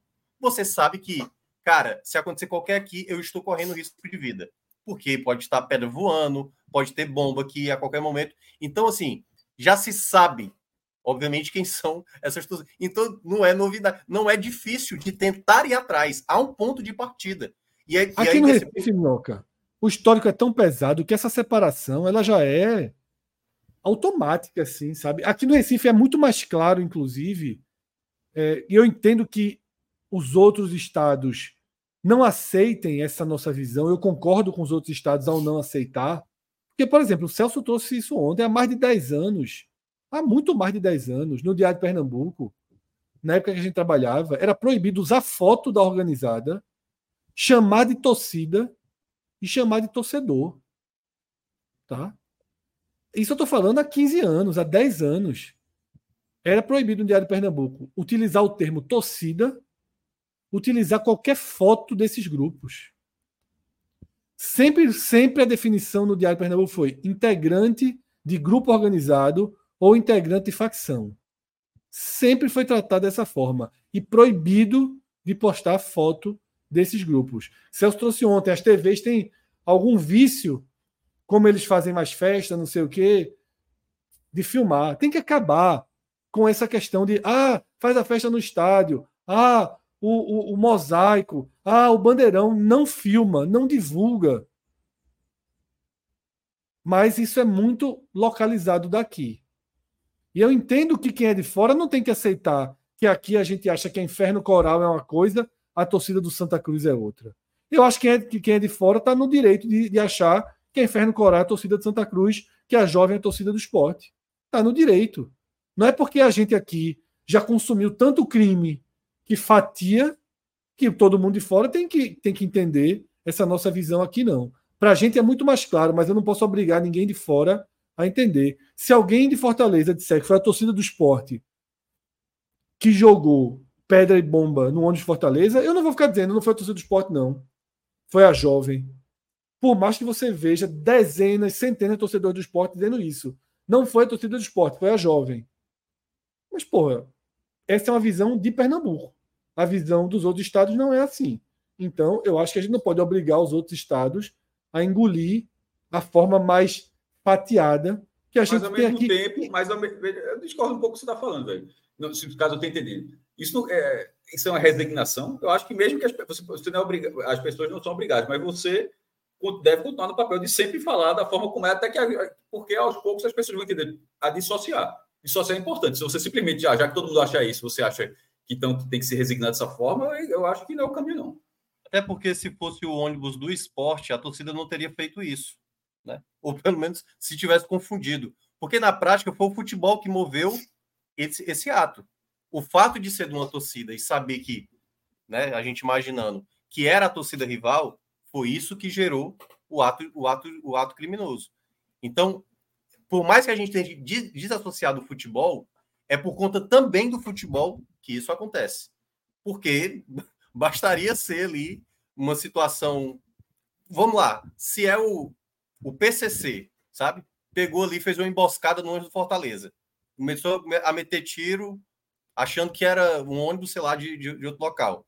Beleza, ele está tratando que é uma questão de segurança mas foi claramente porque era de, uma, de um outro clube. Era o fato de ser de um outro clube. Então, é por isso que eu estou dizendo, são coisas ligadas ao futebol. Não é só uma questão criminal especificamente. Não é o, o cara matou a mulher, o cara era flamenguista, a, a mulher é botafoguense, então é uma briga de torcida. Aí, é por isso que eu estou dizendo, há situações que você precisa ponderar. É a mesma coisa, quando o cara é preso, ele vai ter que ser julgado, então, por isso que eu estou dizendo, a punição não pode ser preto no branco, não pode ser a coisa binária. Aconteceu isso, pune com isso. Não.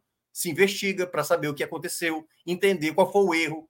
É da polícia? É da torcida? Onde é que o clube tem responsabilidade? É fora? É dentro? Tá, tá no perímetro e tal? Então, eu acho que tem que criar normas para a gente ir aprimorando, porque o atual, como você falou, a lei que rege hoje é uma lei que está inativa. Na prática, ela não está combatendo. Quando isso vai acontecendo e vai acontecendo, é exatamente.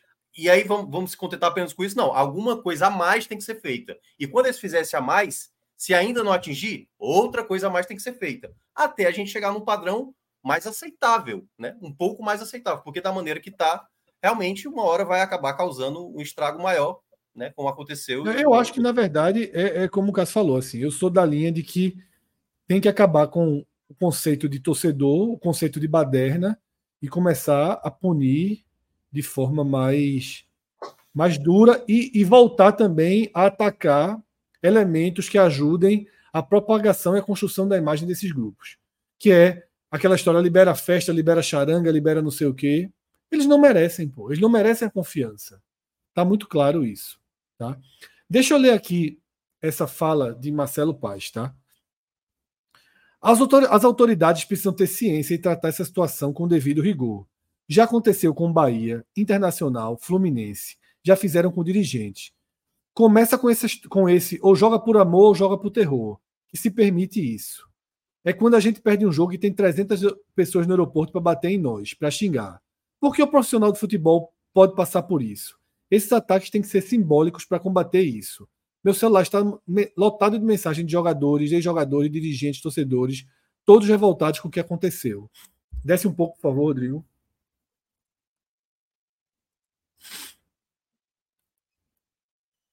E aí, o ENE 45 fez um balanço. Não, peraí, Rodrigo.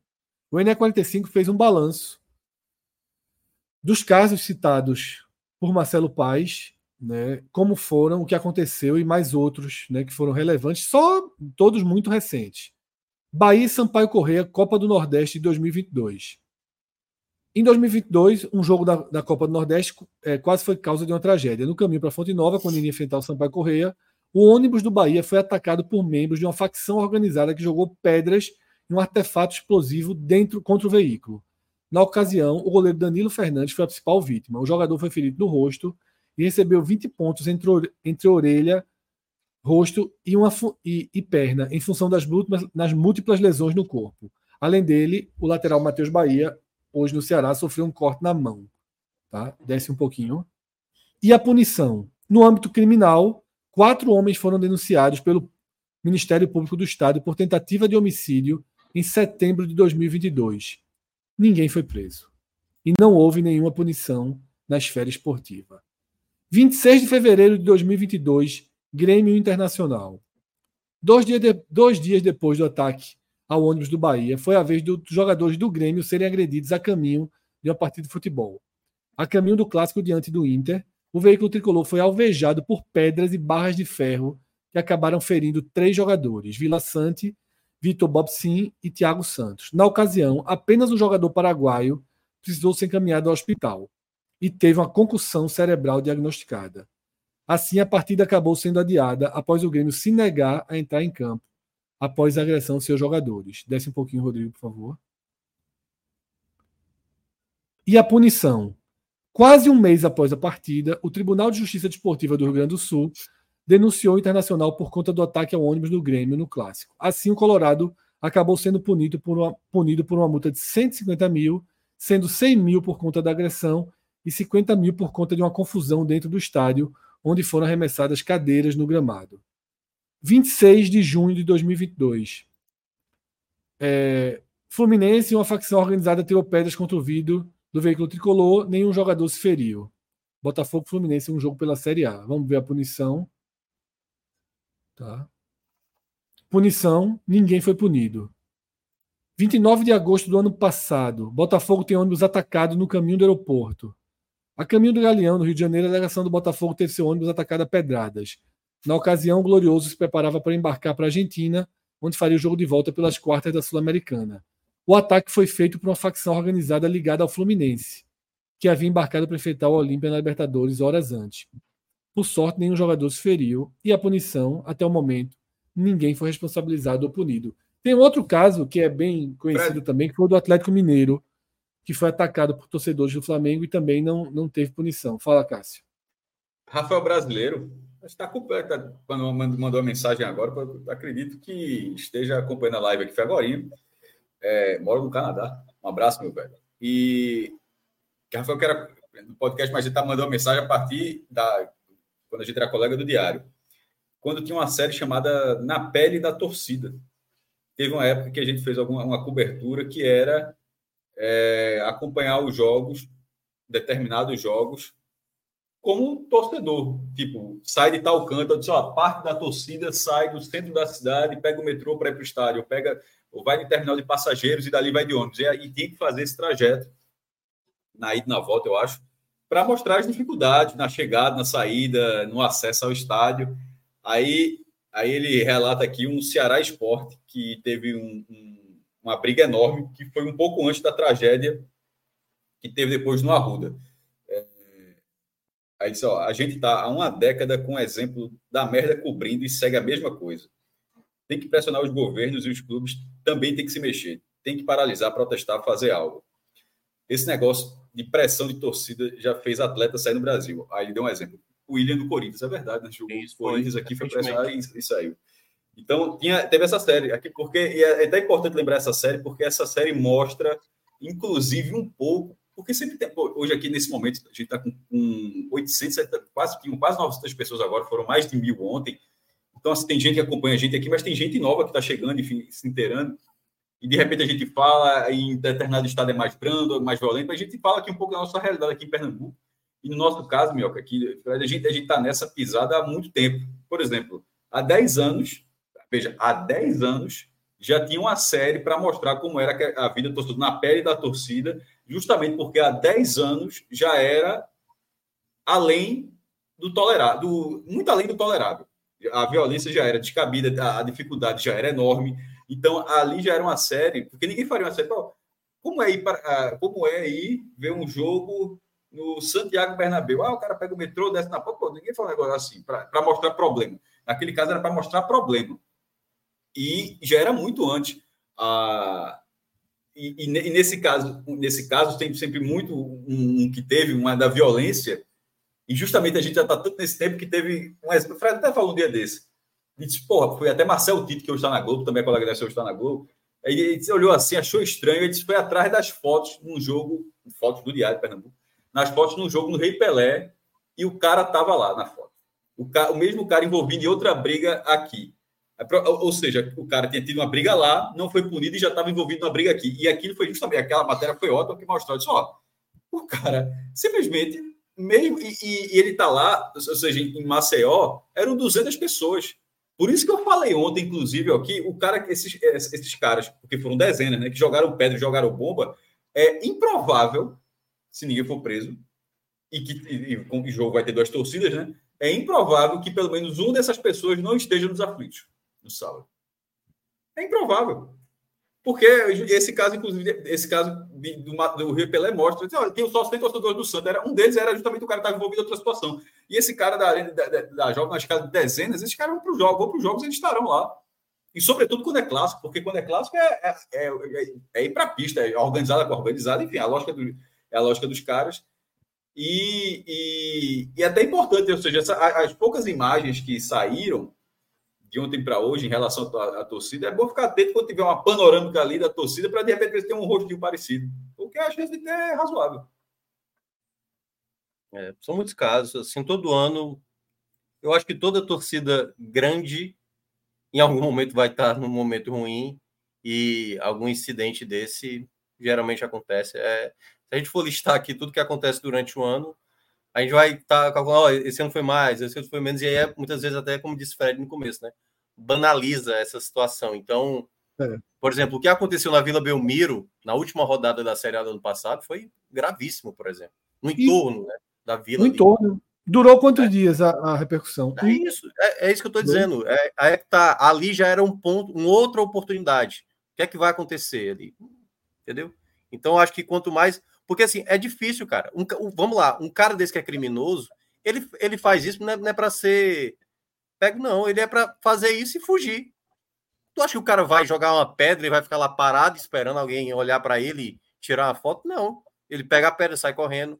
E é difícil. Resolver essa situação não é fácil.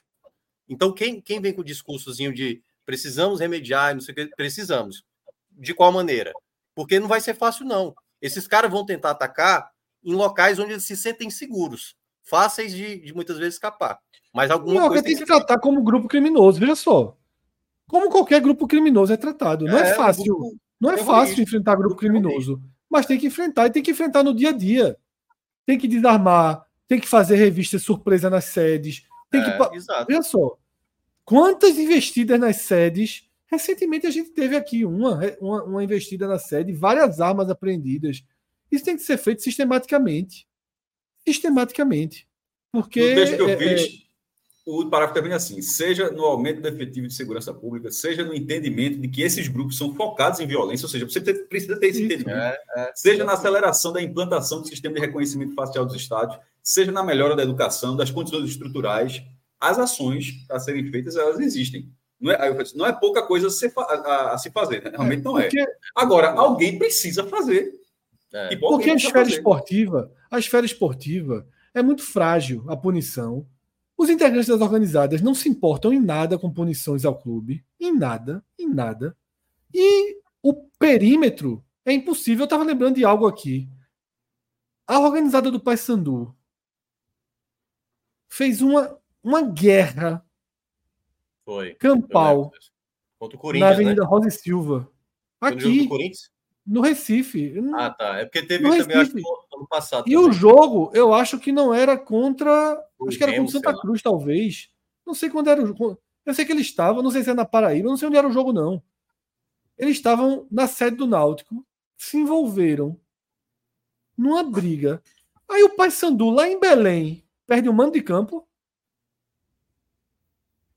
O Paysandu, lá em Belém, deveria perder o mando de campo pelo que a organizada dele fez nas ruas do Recife.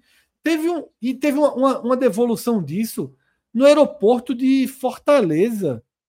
Eu acho que integrantes de organizada foram atacar.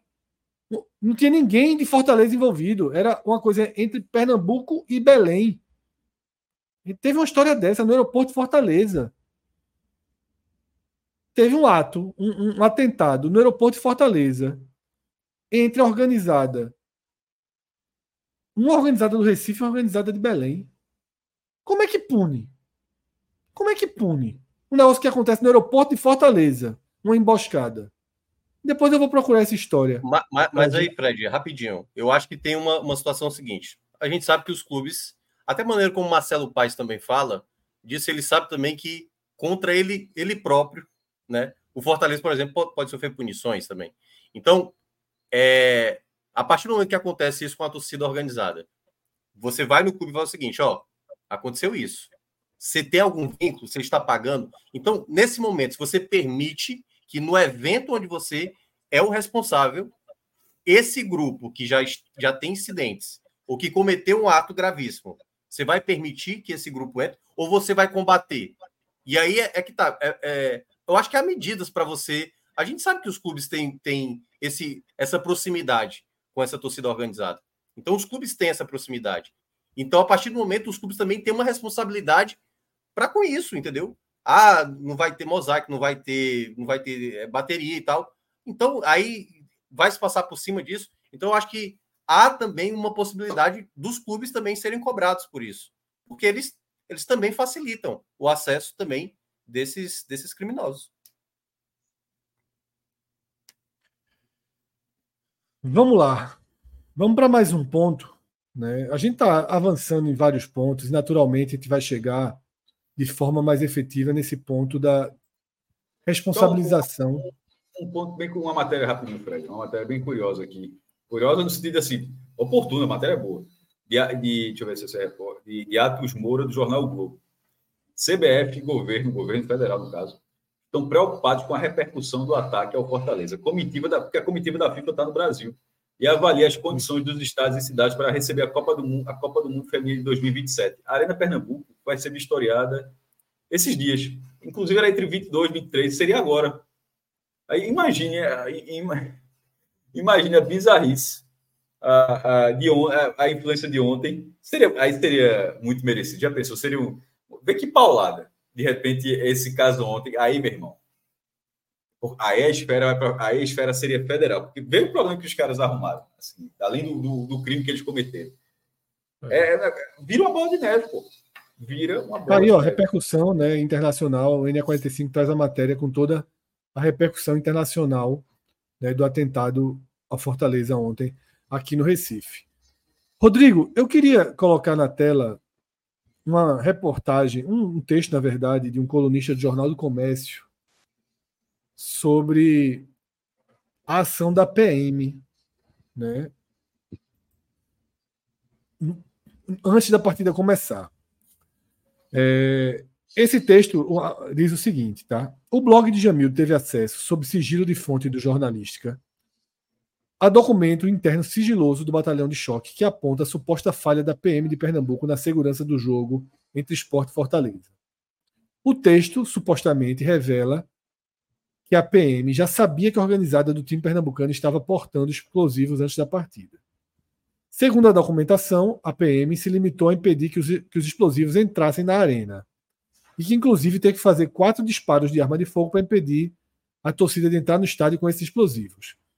É, o texto, só um ponto aqui, tá? O texto de baixo do documento não, não faz essa ligação tão direta que foi feita no texto do blog, tá? E aí abaixo a gente vai para o texto do documento que Jamildo transcreve. Durante o jogo Esporte Fortaleza, realizado da Arena Pernambuco, o efetivo que estava empregado na entrada Q, o qual era composto por quatro policiais, se deparou com a tentativa de invasão e briga entre a torcida organizada do esporte e torcedores do Fortaleza. A torcida organizada do esporte estava em bem maior número e com uso de artefatos explosivos, afirma documento interno sigiloso do batalhão de choque. A PM informa no documento que teve que efetuar quatro disparos de arma de fogo para cima para salvaguardar a integridade física do efetivo e dos funcionários civis que trabalhavam no portão, o qual estava em número bem menor do que a turba do esporte. Então, esse é o relato, e aí é, os artefatos explosivos que o, que o, que o, o texto cita não, não é necessariamente a existência de uma bomba guardada ali. Pode ser bombas que tenham sido jogadas nesse confronto relatado aí pela, pelo documento de que Jamildo trouxe, tá? Então, esse foi outro, outro ponto importante, porque existe falha direta da polícia nesse caso. Afinal, o ônibus Fortaleza estava sendo escoltado. a bomba foi jogada e ninguém motos. foi. É, Só isso. Um, um carro e seis motos, motos, né? É, Marcelo Paz até falou que achou o, o efetivo insuficiente, né? Que acabou também gerando um problema. Talvez não esperasse que fosse acontecer, e aí talvez não, o efetivo não era tão grande assim. É porque, de certa forma, Minhoca, não tem histórico maior Isso, aqui desse exato. tipo de ataque. Não, não existia tensão dentro de campo. Não existia é. rivalidade, não existia raiva do time do Fortaleza. Contexto, nenhum contexto. O Ceará, o Ceará foi campeão dentro da Ilha do Retiro e não, não levou nenhuma pedrada. Sim, sim. Né? Então foi campeão dentro da ilha, fez a festa. E esse jogo não valia nada. O jogo foi muito morno em qualquer relação de, de, de, de animosidade de torcidas, tá? É, deixa eu ver se tem mais alguma mais alguma matéria para a gente colocar, tá? Ou a gente pode fazer uma série de superchats aqui agora. Vamos fazer. A gente já recebeu 13 superchats e a gente tem que entrar também e trazer a voz da turma que está colaborando aqui, tá? Pode seguir, Rodrigo, é, com esse superchat. Gragra papada. O ato de ontem foi extremamente covarde. Porém, quem deve ser punido são os marginais e não o clube. Ainda bem que tem imagem dele circulando. Tá? Deixando claro que essa imagem a que ele se refere é a imagem da tentativa de organização de um ataque ao ônibus da organizada do Fortaleza uma hora e meia antes do jogo, tá?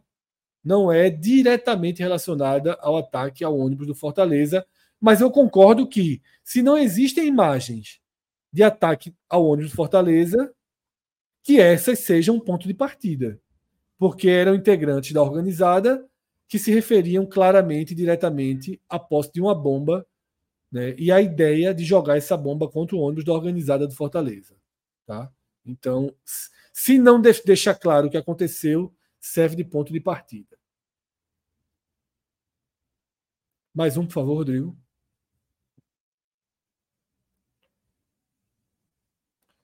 Lucas Eduardo. O esporte sabe do problema da jovem há tempo e pouco é feito. O esporte também é culpado, nem que seja por omissão. É preciso responsabilizar a PM também.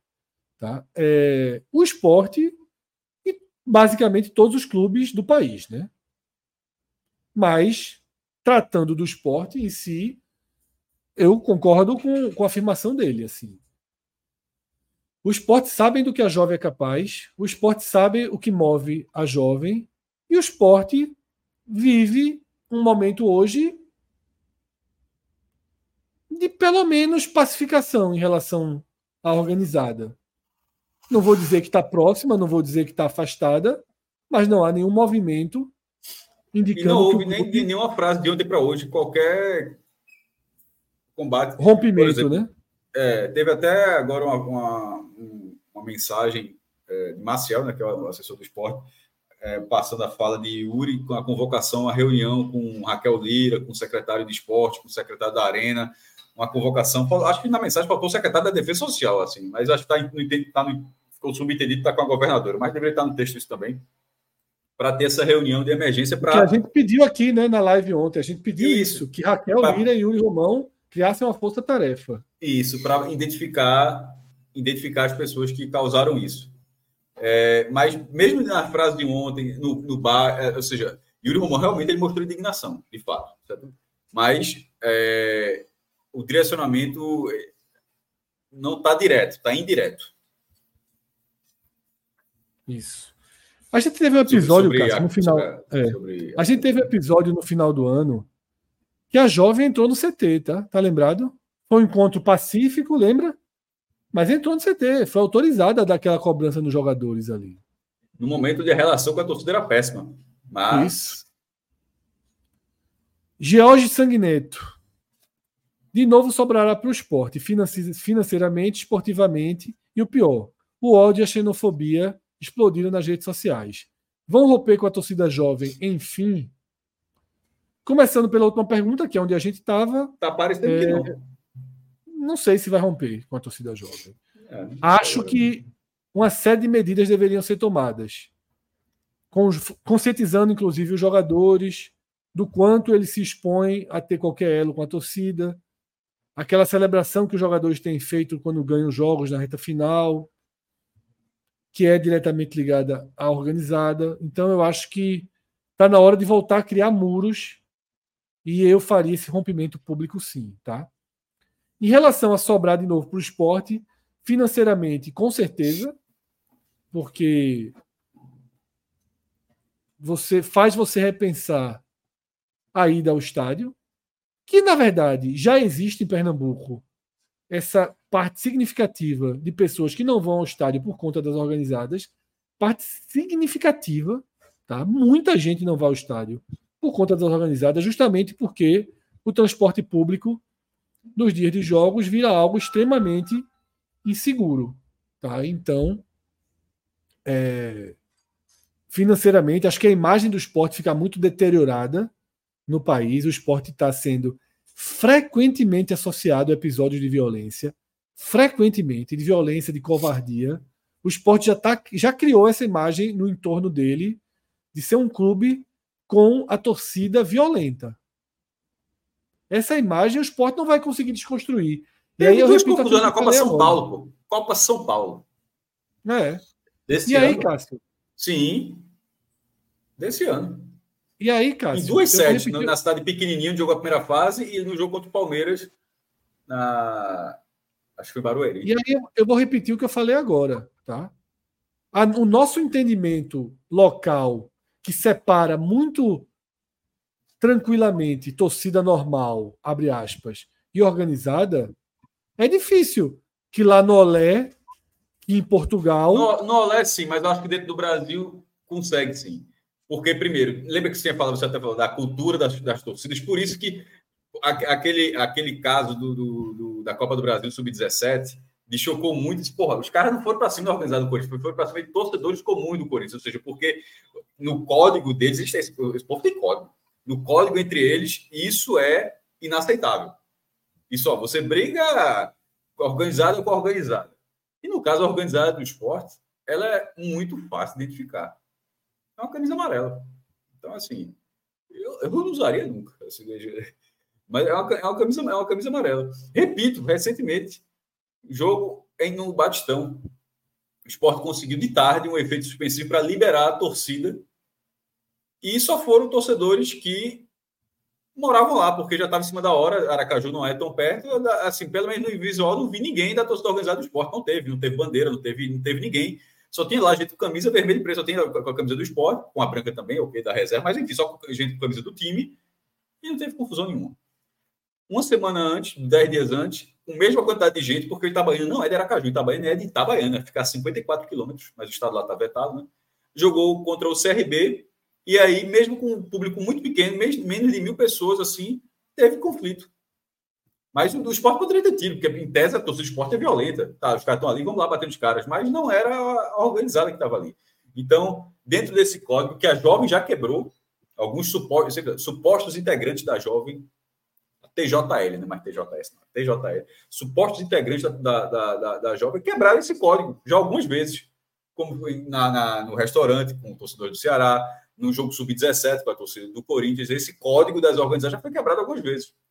A bronca é se algum, em algum momento quebrarem com o esporte também esse código. Aí esse, esse risco existe. Mas assim, de, de, bater sem saber quem está batendo, eu acho difícil, Fred. Eu estou dizendo justamente, você consegue identificar, a organizada é aquele, aquele não é da organizada. Então, quando tem isso, eles meio que sabem onde está acontecendo. A bronca é que a, a uniformizada do esporte já quebrou esse código. Que, é, que dentro deles, assim, por isso que, por isso que faz muito estranho, né? Eles não têm. Tu, tu, tu, tu, até usou a expressão. Qual foi a expressão que tu falou? Na verdade, tu, leu, tu usou, não. Tu leu uma expressão que falaram. Eles não têm ética. É, era, foi isso, assim, um negócio. Ideologia. Ideologia. Ideologia, pô. Assim, e parte da ideologia é isso. É, é, a briga é entre eles ali. É, a ideologia Mas, é essa, é briga entre eles. E para pista, como chamam, né? E para é, pista. Só que, só que o histórico não é só o histórico é de ir além disso. Deixa eu aproveitar aqui, já que vocês vão continuar, obviamente, lendo o Superchat, né? Vou ter que sair, até por já tenho aqui um outro compromisso, mas não, deixa aí com o pessoal, mas a gente se encontra numa próxima e a gente torce para que realmente, né, se descubra as pessoas que cometeram esses atos e que, obviamente, sejam excluídas do futebol, porque realmente, né, seja, enfim, qualquer, qualquer pessoa que queira atrapalhar realmente o evento não devem fazer parte do meio da sociedade, não só do, do futebol. Né? Então, a todos, a gente se encontra aí no próximo. Valeu. Valeu. Um abraço. É, a gente segue aqui com os superchats, tá? a gente ainda tem alguns superchats para ler. Ismael Barbosa, colocar só criança, mulheres e PCDs no setor onde fica essa torcida organizada seria uma boa? Fazer uma ação ou algo do tipo seria uma boa. Seria uma boa. Tudo que for, isso, tudo, tudo que puder ser feito. Mas veja só, como é que o clube pode tentar mexer com essa estrutura? Utilizar o setor para uma ação só para mulheres, crianças e PCDs, ok. Mas aí vamos pensar, eles vão tentar migrar para outro setor. Sem tá? dúvida. Tá? Eles vão migrar para outro setor. De que forma se consegue impedir a migração para outro setor? O outro setor é só para sócios. Fecha o estádio só para sócios. Não é suficiente. Tá? É, proíbe a entrada da camisa amarela. Eu proibiria. Porque você como fez, detalhe, fez diferença em 2016. Fez muita diferença. Fez você diferença. Tira, você tira a identificação. Tá? Proíbe as bandeiras e proíbe aquelas faixas. Me engana que eu gosto, inclusive utilizando o escudo do esporte. Proíbe que a jovem tenha qualquer bandeira e qualquer faixa com o escudo do esporte, já é um caminho. O esporte tem direito sobre seu escudo. O esporte tem direito sobre seu escudo. Tá? Vamos mais uma. Mais um superchat. Gustavo. Diz o seguinte: ainda tem os arrastões que fazem nos postos, são detidos, mas alguém vai lá, paga o prejuízo são liberados. É um exemplo que eu já trouxe, Gustavo, tinha trazido aqui no superchat dele. Valeu, Gustavo. Gragra papada de novo. É, sinceramente, enquanto não acontecer uma punição realmente séria, esses babacas vão continuar fazendo essa palhaçada. É isso que a gente trouxe aqui, né? João, tá? Grande abraço, João. Depois não se entende como o esporte tem uma das maiores torcidas do país, mas uma média de público que não consegue acompanhar. Por meio da, viol da violência, existe uma geração sem cultura de ir ao estádio. Eu trouxe isso aqui, né, cara? Isso é verdade. Você ir ao estádio, dependendo do transporte público, é algo de muito risco aqui no Recife. É algo de muito risco. Infelizmente, infelizmente, é, eu não eu não aconselho ninguém, sabe? Assim, assim, a pessoa que depende do transporte público ela está muito exposta a cruzar com os integrantes dessa organizada que podem roubá-los, que podem agredi-los, ou que podem atingi-los de forma indireta, numa discussão entre eles, numa briga entre eles. Na hora que você está junto com uma organizada dessa, você está suscetível a levar pedrada, a levar tiro, a levar bomba, porque eles são alvos disso. Eles se colocam como alvo disso. Então é algo, é algo extremamente perigoso, né? E, e, e, claro que interfere no público. Hélio Mota. Cheguei cedo da arena ontem para nada. Não consegui dormir de raiva disso. Ainda fico discutindo. Defendo o clube de. Ainda fico discutindo, defendendo o clube de oportunistas que aparecem como abutres. No fim, só quem não tem nada a ver sofre. Tá? Acho que ele fala essa questão de, dessa grande ira que se criou em relação ao clube, né? a punir o clube, a, a, a tirar mando de campo, a, até exclusão. A gente não entrou nisso ainda, Fred. A gente pode entrar nisso. Acho a gente vai entrar nisso. É a reta final do programa, a gente vai entrar, vai passar pelo superchat. É, talvez até a gente tenha uma parada de superchats, entre nisso e depois continue. Não, tá? Tá, tá, com esse, tá com esse gancho aí na tela.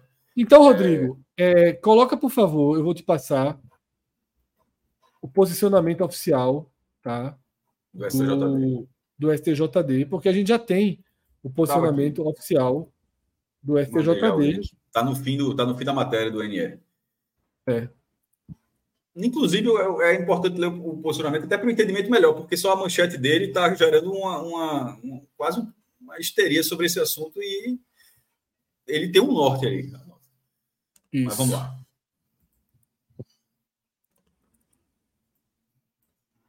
Já passei aqui, assim que tiver na tela. Vamos ler, tá? Rodrigo, sobe só para a gente mostrar como é o comunicado todo, tá? Para as pessoas verem o título, tudo. Nota oficial do Superior Tribunal de Justiça Desportiva, tá? Sobre o episódio contra o ônibus do Fortaleza. Certo? O Superior Tribunal de Justiça Desportiva do Futebol vem a público informar que tomou conhecimento do episódio de violência contra o ônibus do Fortaleza na noite dessa quarta, 21 de fevereiro, após empate com o esporte pela Copa do Nordeste. Veja o ponto claro do STJD. Por se tratar de uma infração ocorrida fora do estádio, o Tribunal do Futebol destaca que a competência para análise e denúncia é exclusiva da Secretaria de Segurança Pública do Estado.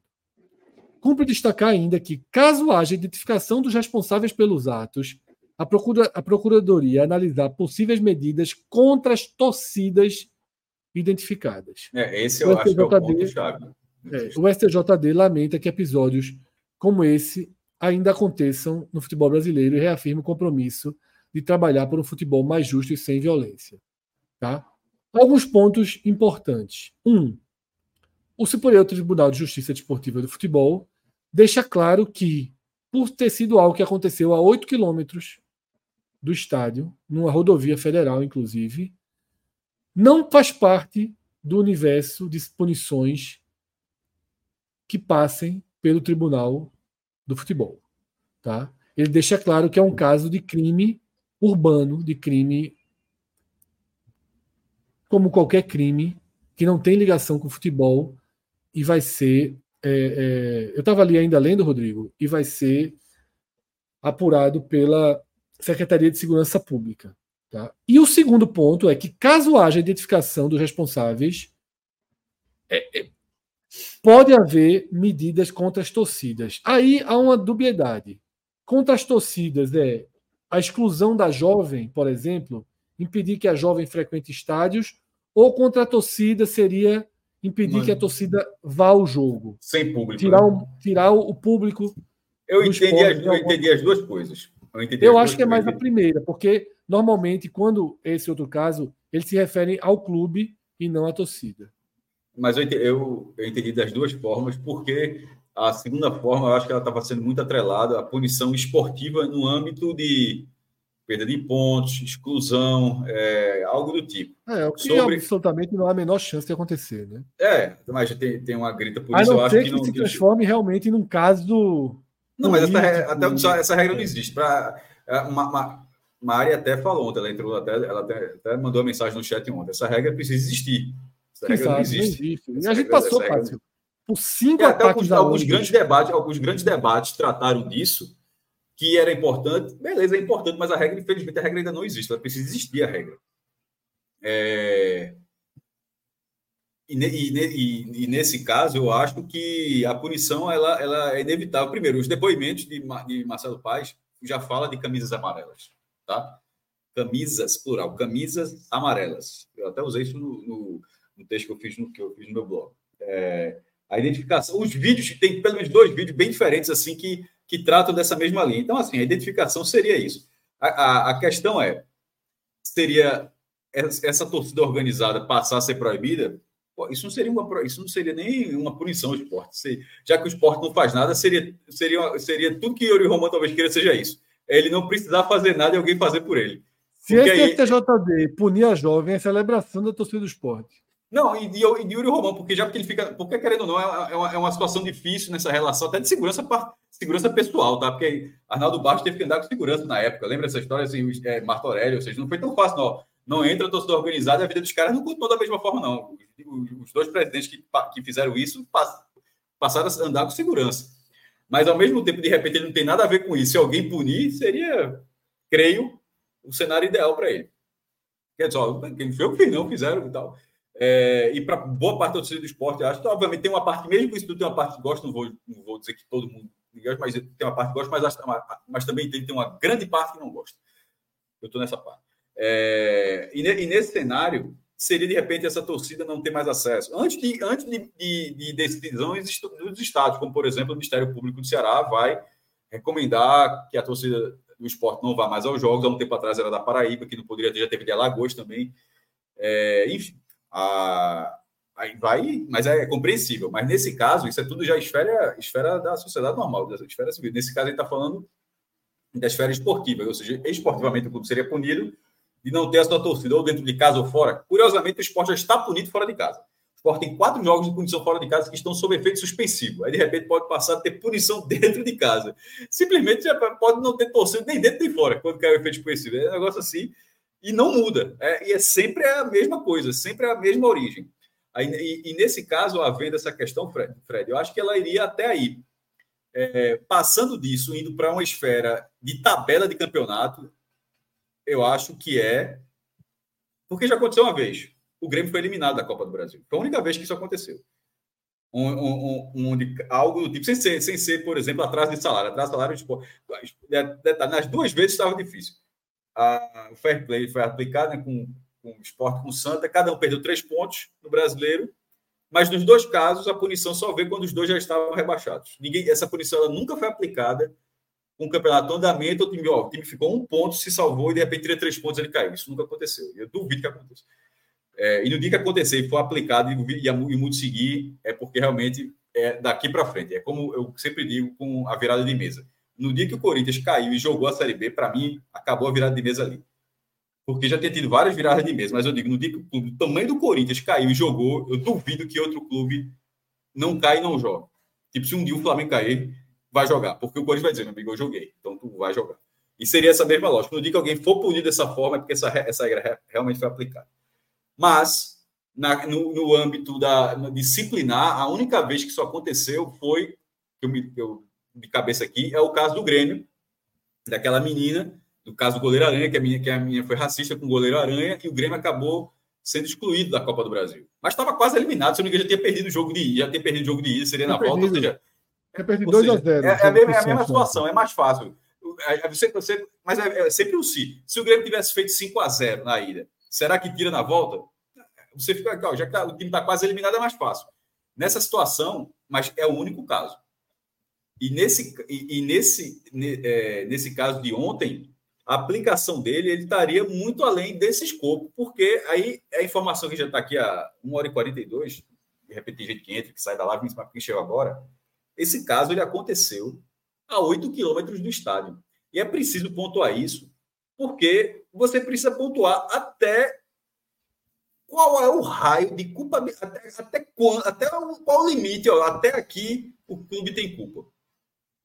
Porque não é na área do estádio, não é no estacionamento do estádio, não é na rua que dá acesso direto ao estádio, é a 8 quilômetros do estádio.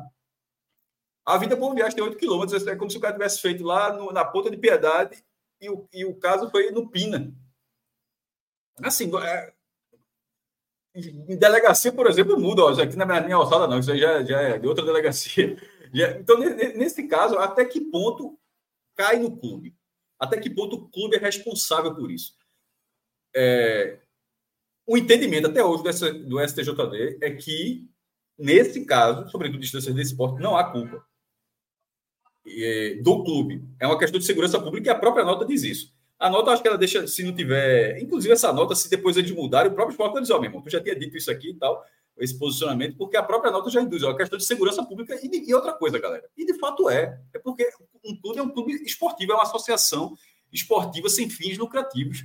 Uma associação esportiva sem fins lucrativos não pode ser responsabilizada pelo crime é, dessa, dessa magnitude realizada a 8 quilômetros de um, de, de, um lugar onde, ela, onde, onde o evento dessa entidade estava acontecendo. Porque fica, fica muito descontrolado. Se você parar para pensar, fica, vai ser muito difícil ter o controle. Como é que você, como, eu até pergunto, como é que você controlaria isso, Fred? Assim, como é que você e você pode, você delimitaria, ó, até aqui pode, até aqui não pode? Porque dentro do estádio, ok. O, o evento está acontecendo ali mas da 232 a 8 quilômetros com o ônibus sendo escoltado, tipo, o que mais. Porque pensa a seguinte lógica: o que mais poderia, poderia ter sido feito? Porque tem, tem, tem que passar, ó, poderia ter sido feito é, dentro do estádio, não teve policial, só, só tinha 10 policiais, era para ter tido 150. Aí o, o clube é punido. É, não teve iluminação nos corredores e as brigas foram nos corredores. O clube não ofereceu a estrutura adequada no estádio. Não tinha ambulância e um cara morreu porque não tinha um desfibrilador, é a palavra difícil, no campo. Isso está tudo atrelado ao campo, mas nesse caso, a escolta, o, o ônibus precisa de uma escolta para ter um batedor, né, batedores, para sair e ser, se direcionado ao hotel, ao aeroporto, enfim, para o seu destino. Aquilo estava sendo, tava sendo feito e já estava distante do estádio. Então a questão, nesse, o que eu tô, meu questionamento é o que mais poderia ter sido feito para você falar que o clube tem ou não tem culpa? E, e, o clube é qualquer clube. É muito difícil você imputar esse clube esse ponto específico. Eu, pelo menos, entendo dessa forma. Já entendia antes dessa forma, porque você precisa entender até o raio que acontece. E nesse caso, o raio está muito distante já. Assim, é, 8 quilômetros, não é nem a 408. 8 quilômetros, eu acho que já era na 232. Já era 232, eu achei que tinha sido a 408, foi na, 2, na 232. Já, ou, seja, já, já, você já está em outra rodovia, você já está muito distante do, do, do, do campo. Enfim, e a, rodovia federal, a, a, punição, mas se forem identificados que a torcida puniu, punir, punir essa torcida, eu não acho um absurdo.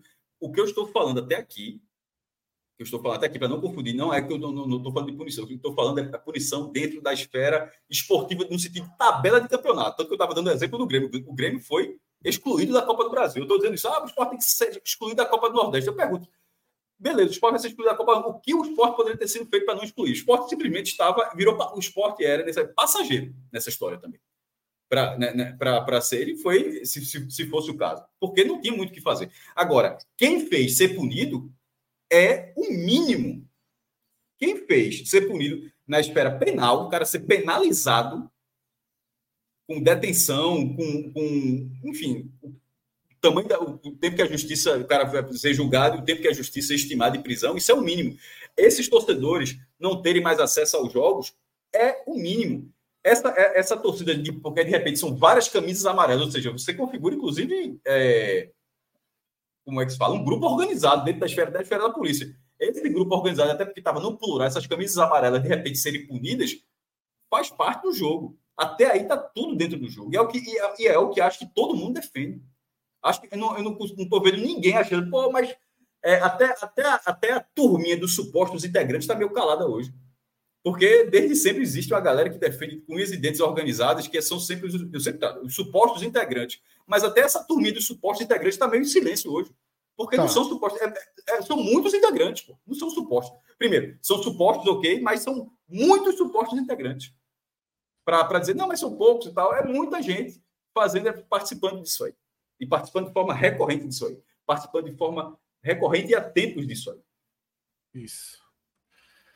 Vamos lá, Rodrigo, seguir e voltar para os superchats, tá? João Vitor. Faltou a tua opinião, Fred. Se, se, não, já tinha dado a minha opinião inicialmente. Já, já é aquilo que eu falei. Eu trouxe a visão do STJD. Eu acho que. É... Tira então, Rodrigo, o superchat aí para terminar de concluir. É... Rodrigo, tira o superchat, por favor, para não ficar confundindo. O... Minha visão é essa, Cássio. Não, não vejo. A gente trouxe aqui seis casos seis casos que aconteceram nos últimos dois anos. E aí a gente não pode. Ah, o do esporte teve bomba, o do bomba e pedra. No do Grêmio foi canos de ferro e pedra.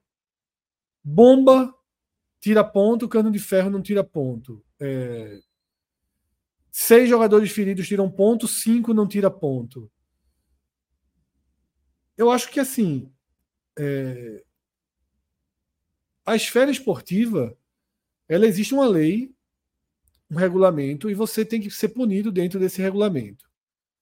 Por mais triste que tenha sido, por mais é, é danoso que tenha sido, você não pode inventar, criar uma punição para forçar um sentimento de justiça. Porque não é assim que se faz justiça a justiça tem que ser feita diante do que está determinado. Tá? Então, o próprio STJD, ele não abre nem a, perspectiva de uma punição esportiva técnica ao clube, tá? que de fato você ser punido por algo que aconteceu a 8 quilômetros é, num ônibus escoltado por um, por um veículo e seis motos é muito fora do controle do clube. E detalhe, Cássio, sem imagens, né? Sem imagens. Não tem nem a prova material né, de. Não, a prova material tem. Não, a prova de tipo quem arremessou. Sim, visual. A prova material tem, tem a pedra, mas só não, você quer dizer não, a prova, a prova, de, a prova, de imagem, de imagem. A prova de quem arremessou. Você tem o testemunho, e a gente sabe quem foi, obviamente. Ninguém está aqui dizendo, ah, será que foi? Não. Foi organizada do esporte, foi a torcida jovem. É óbvio que foi. Só a torcida jovem é capaz de fazer isso, nesse contexto. Né? Então, é óbvio que foi. Mas não há como isso se transformar numa punição. Agora, se o STJD intervir numa exclusão da organizada, numa punição de um ano da organizada, se a, se a, se a segurança pública de Pernambuco tiver competência para que essa exclusão seja confirmada, tá? E respeitada, talvez a gente tenha um degrau, um degrau de avanço. É só um primeiro passo, porque parte dessas pessoas continuarão indo aos jogos. Só que sem talvez o grupo. sábado, talvez. É, não, sábado, sábado vão. Sem o Inclusive, grupo, sem a bandeira, sem a camisa, dispersa. Dispersa. Inclusive, sábado, está é, tá confirmado, vai ter torcida visitante. E o Náutico colocou até, agora há pouco, uma coisa que eu nunca tinha visto: o esquema de segurança. Porque a, a sensação ficou tão ruim de ontem que o Náutico está dizendo: ó, galera, o Náutico, é, deixa eu até mandar aqui para Rodrigo. O Náutico colocou: sábado, vai ter, o jogo vai ter 180 seguranças privados dentro do estádio e 135 policiais do batalhão de choque. Isso é dentro dos aflitos, fora policiais no, no entorno. A rua Manuel de Carvalho, que em algum momento ela era um lado dela, era para torcida visitante, o outro lado para mandante, ou seja, tem divisória no meio, essa vai ser, a rua vai ser inteira só para torcida visitante. A, a, a, do Náutico não vai nem chegar na rua Manuel de Carvalho, os aflitos dessa vez, porque você podia chegar na bancada central dos aflitos. Vai ter que dar uma volta o torcedor do Náutico para entrar, a rua Manuel de Carvalho ser só da torcida visitante. Então, isso, é, o Rodrigo já já coloca no ar, isso é muito curioso. Eu, assim, eu confesso que aumento do efetivo de segurança Pode puxar aí, não é, não é nessa. Pronto, ali a imagem ali, ó. Uma imagenzinha do número de policiais, desenho de policiais, duas, duas imagens com policiais na, na, na tela, para mostrar que vai ter, ó, que vai ter segurança. Tem outra também, com segurança refor sede reforçada. Pode passar a próxima imagem. Ó, sede Trabalhar no Canva na alta gerando a alta. Então, mas quantas vezes isso, a gente vê isso em clássico? Meu irmão, você vê esquema de ingresso só, porra. Só o ingresso vai ser vendido tal dia, não vai ter, não vai ter venda para torcida do esporte no dia do jogo, só até sexta-feira, no caso, o jogo vai ser sábado, só até amanhã, ou seja, hoje é quinta, né? Então, isso, isso já é um reflexo de ontem. Isso já, sem dúvida nenhuma, isso é um reflexo de ontem. Porque a torcida do Náutico é a próxima torcida que vai ter uma proximidade com esse grupo, esse grupo, Fred. Como é que, como é que, como é que o Náutico não, não, não agiria dessa forma? Primeiro jogo vai ser no Náutico. Esse grupo fez isso. Qual é o próximo jogo que esse grupo poderá estar? Pronto, é esse. Isso. Então, aí o, cara, aí o cara do Náutico fala, porra, e aí? Aí o clube vai dizer, não, galera, ó, a gente já reforçou a segurança, já contratou mais seguranças privados, aí os caras vão entrar lá do outro lado, ou seja, tenta colocar isso. E, e aí, aí eu vou para o segundo ponto. E a torcida do esporte, que vai ficar do lado de pessoas sem saber, vai, vamos, vamos supor que não aconteça nada o cara vai ficar do lado sem saber.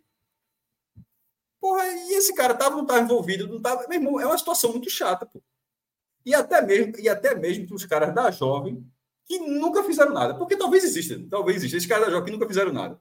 Existe, no meio é claro que existe. Existe. O cara, Existem tá lá, casos cara... isolados, nesse caso sim. Isso, Nesse então, caso, existe... sim, existem os isolados então, que são inocentes. O cara que nunca fez nada. Aí o cara vai estar tá lá sendo confundido de repente o tempo todo com um criminoso. Vê que merda. Exatamente. Vamos dar sequência aqui ao superchat no avançar da tarde, tá? João Vitor Teixeira de Melo.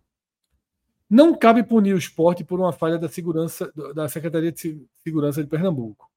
Mas não dá para dissociar do futebol torcidas. O mínimo a ser feito é cobrar do clube atitudes para reprimir junto às autoridades, a existência das torcidas organizadas.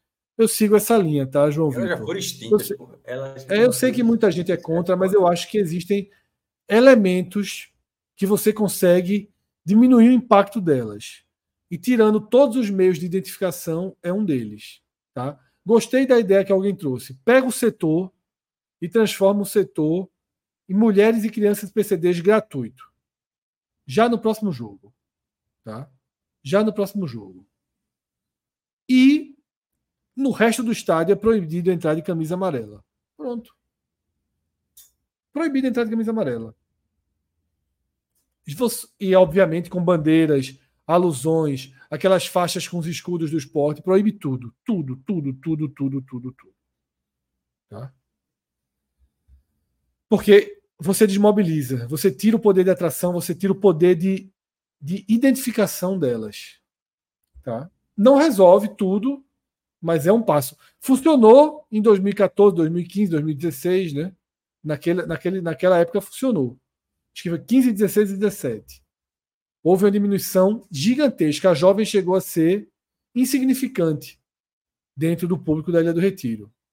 Mas foi com todos os problemas que aquela gestão teve, com todas as críticas, as gestões de Martorelli e Arnaldo foram as únicas até hoje que conseguiram algum efeito e algum resultado prático em tentar isolar essas organizadas e tentar afastar essas organizadas do clube. Tá?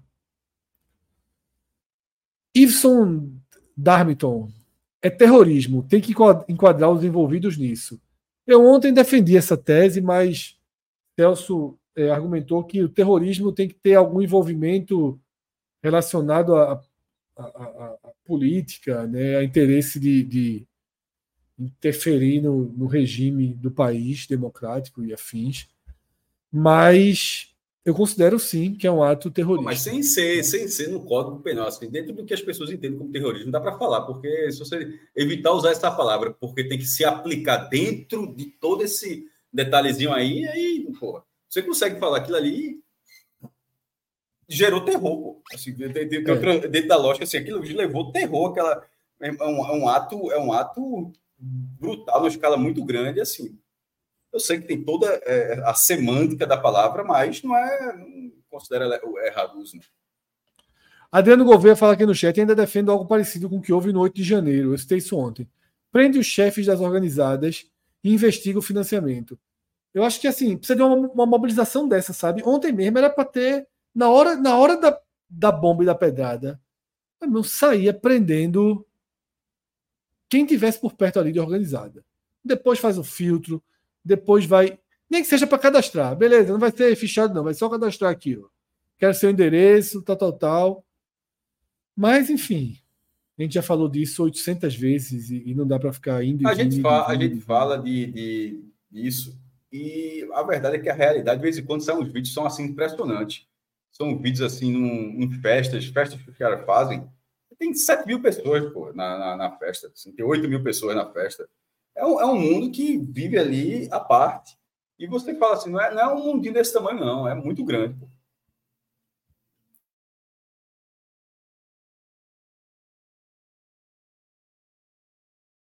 Leandro Douglas.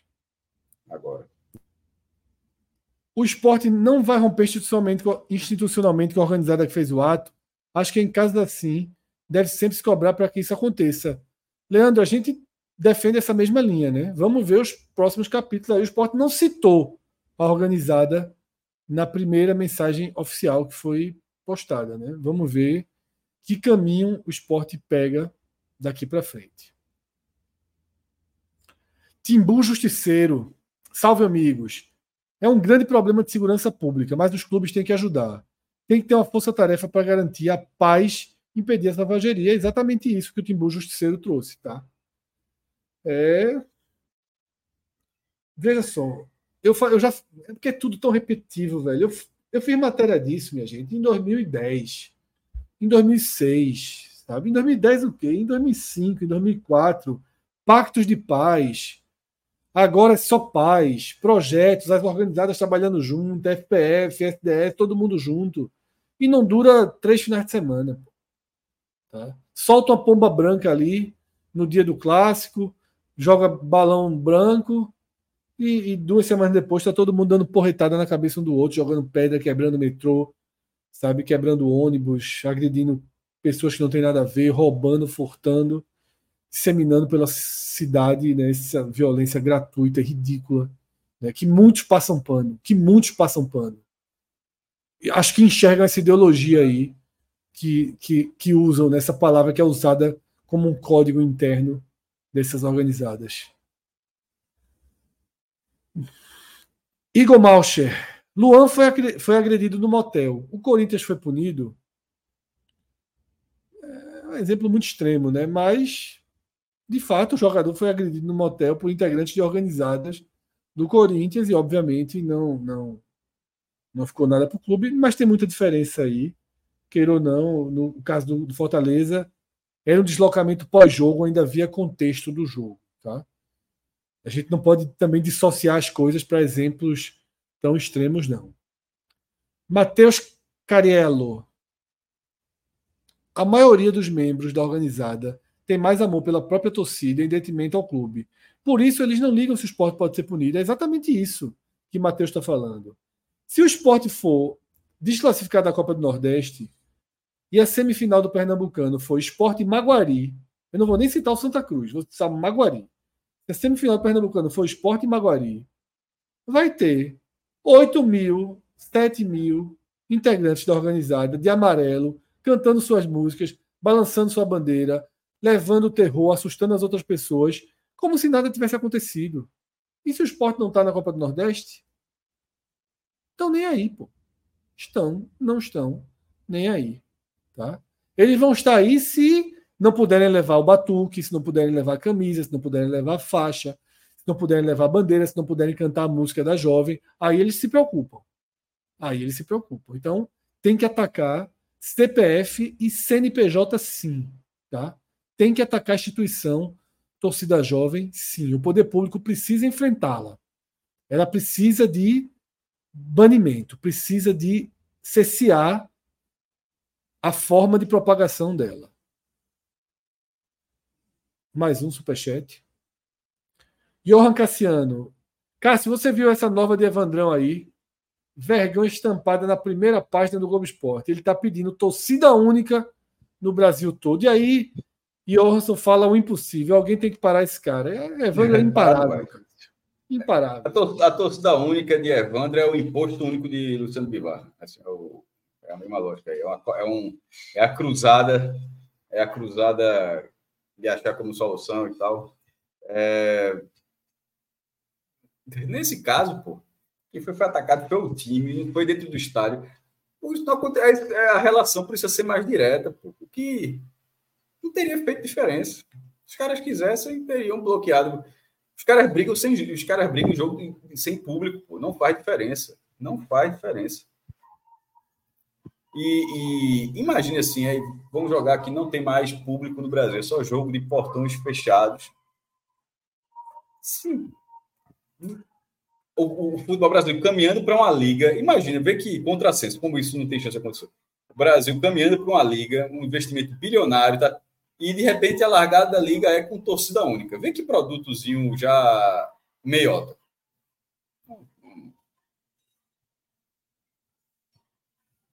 Perfeito, Cássio. Muita gente no chat indo numa linha que a gente, que a gente concorda, que é isso.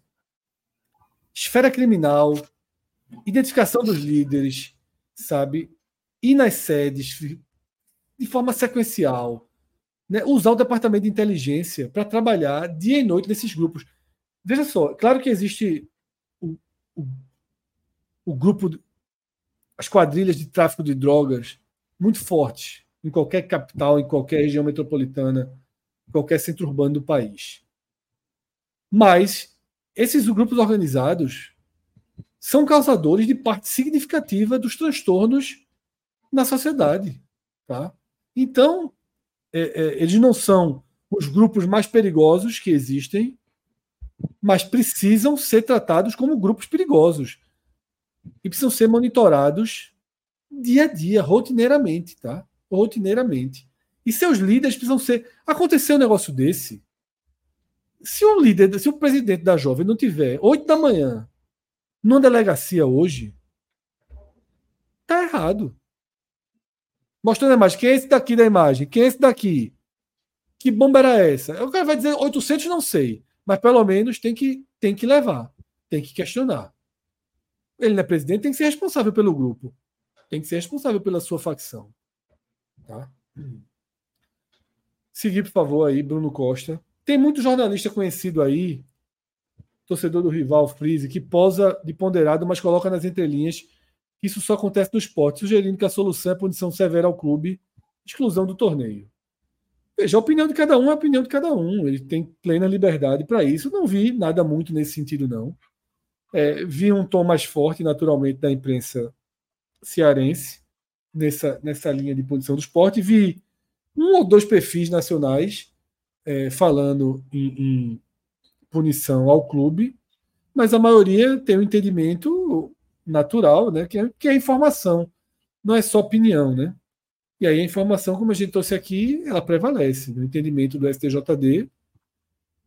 Os casos históricos, na verdade, numa situação como essa, você tem que partir para o seguinte ponto: aconteceu um ataque com pedras e bombas a um ônibus de uma delegação a 8 quilômetros do estádio. Como é que você vai falar de punição ao clube? Você vai procurar, um, o que diz a lei, o que diz o regulamento, o que diz a lei brasileira, o que diz a lei do esporte no país. Dois, qual o entendimento do STJD sobre o caso?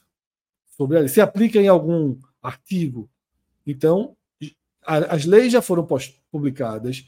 O entendimento do STJD, a gente já trouxe aqui, inclusive foi postado publicamente no site do STJD. E outro ponto é buscar os casos semelhantes. Tentar entender quando isso aconteceu no país, que rumo foi tomado na esfera judicial, na esfera esportiva. Isso já foi feito, inclusive aqui no programa.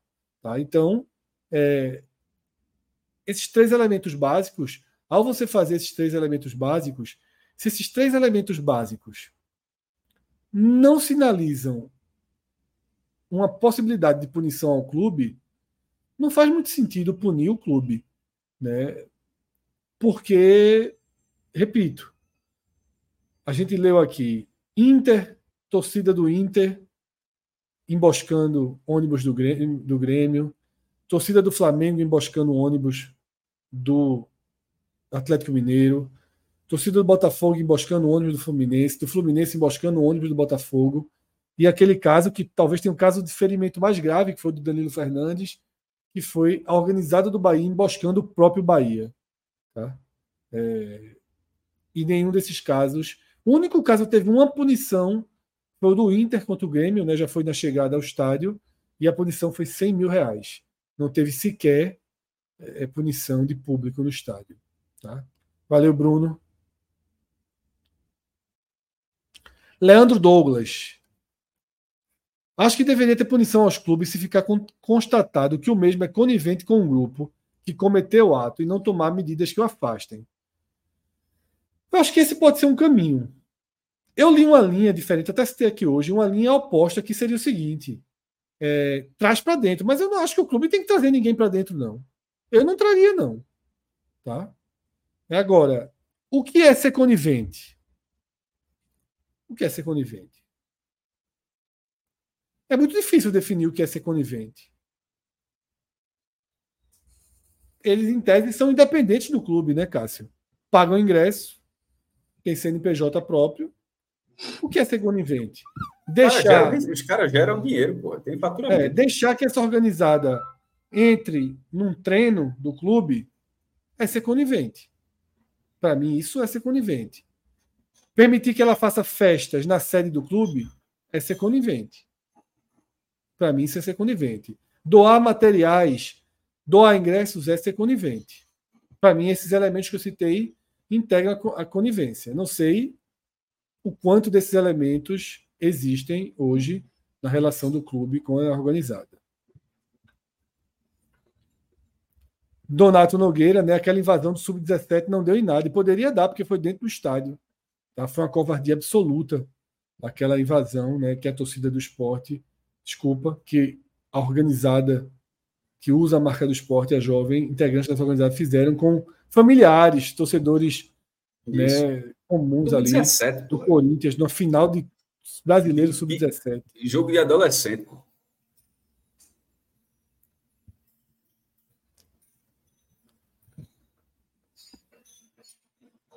Finalizamos os superchats ou ainda tem mais algum, Rodrigo?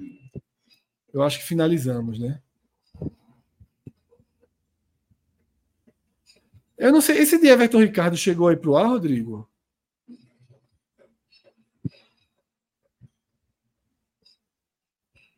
Hum, deixa eu ver o que.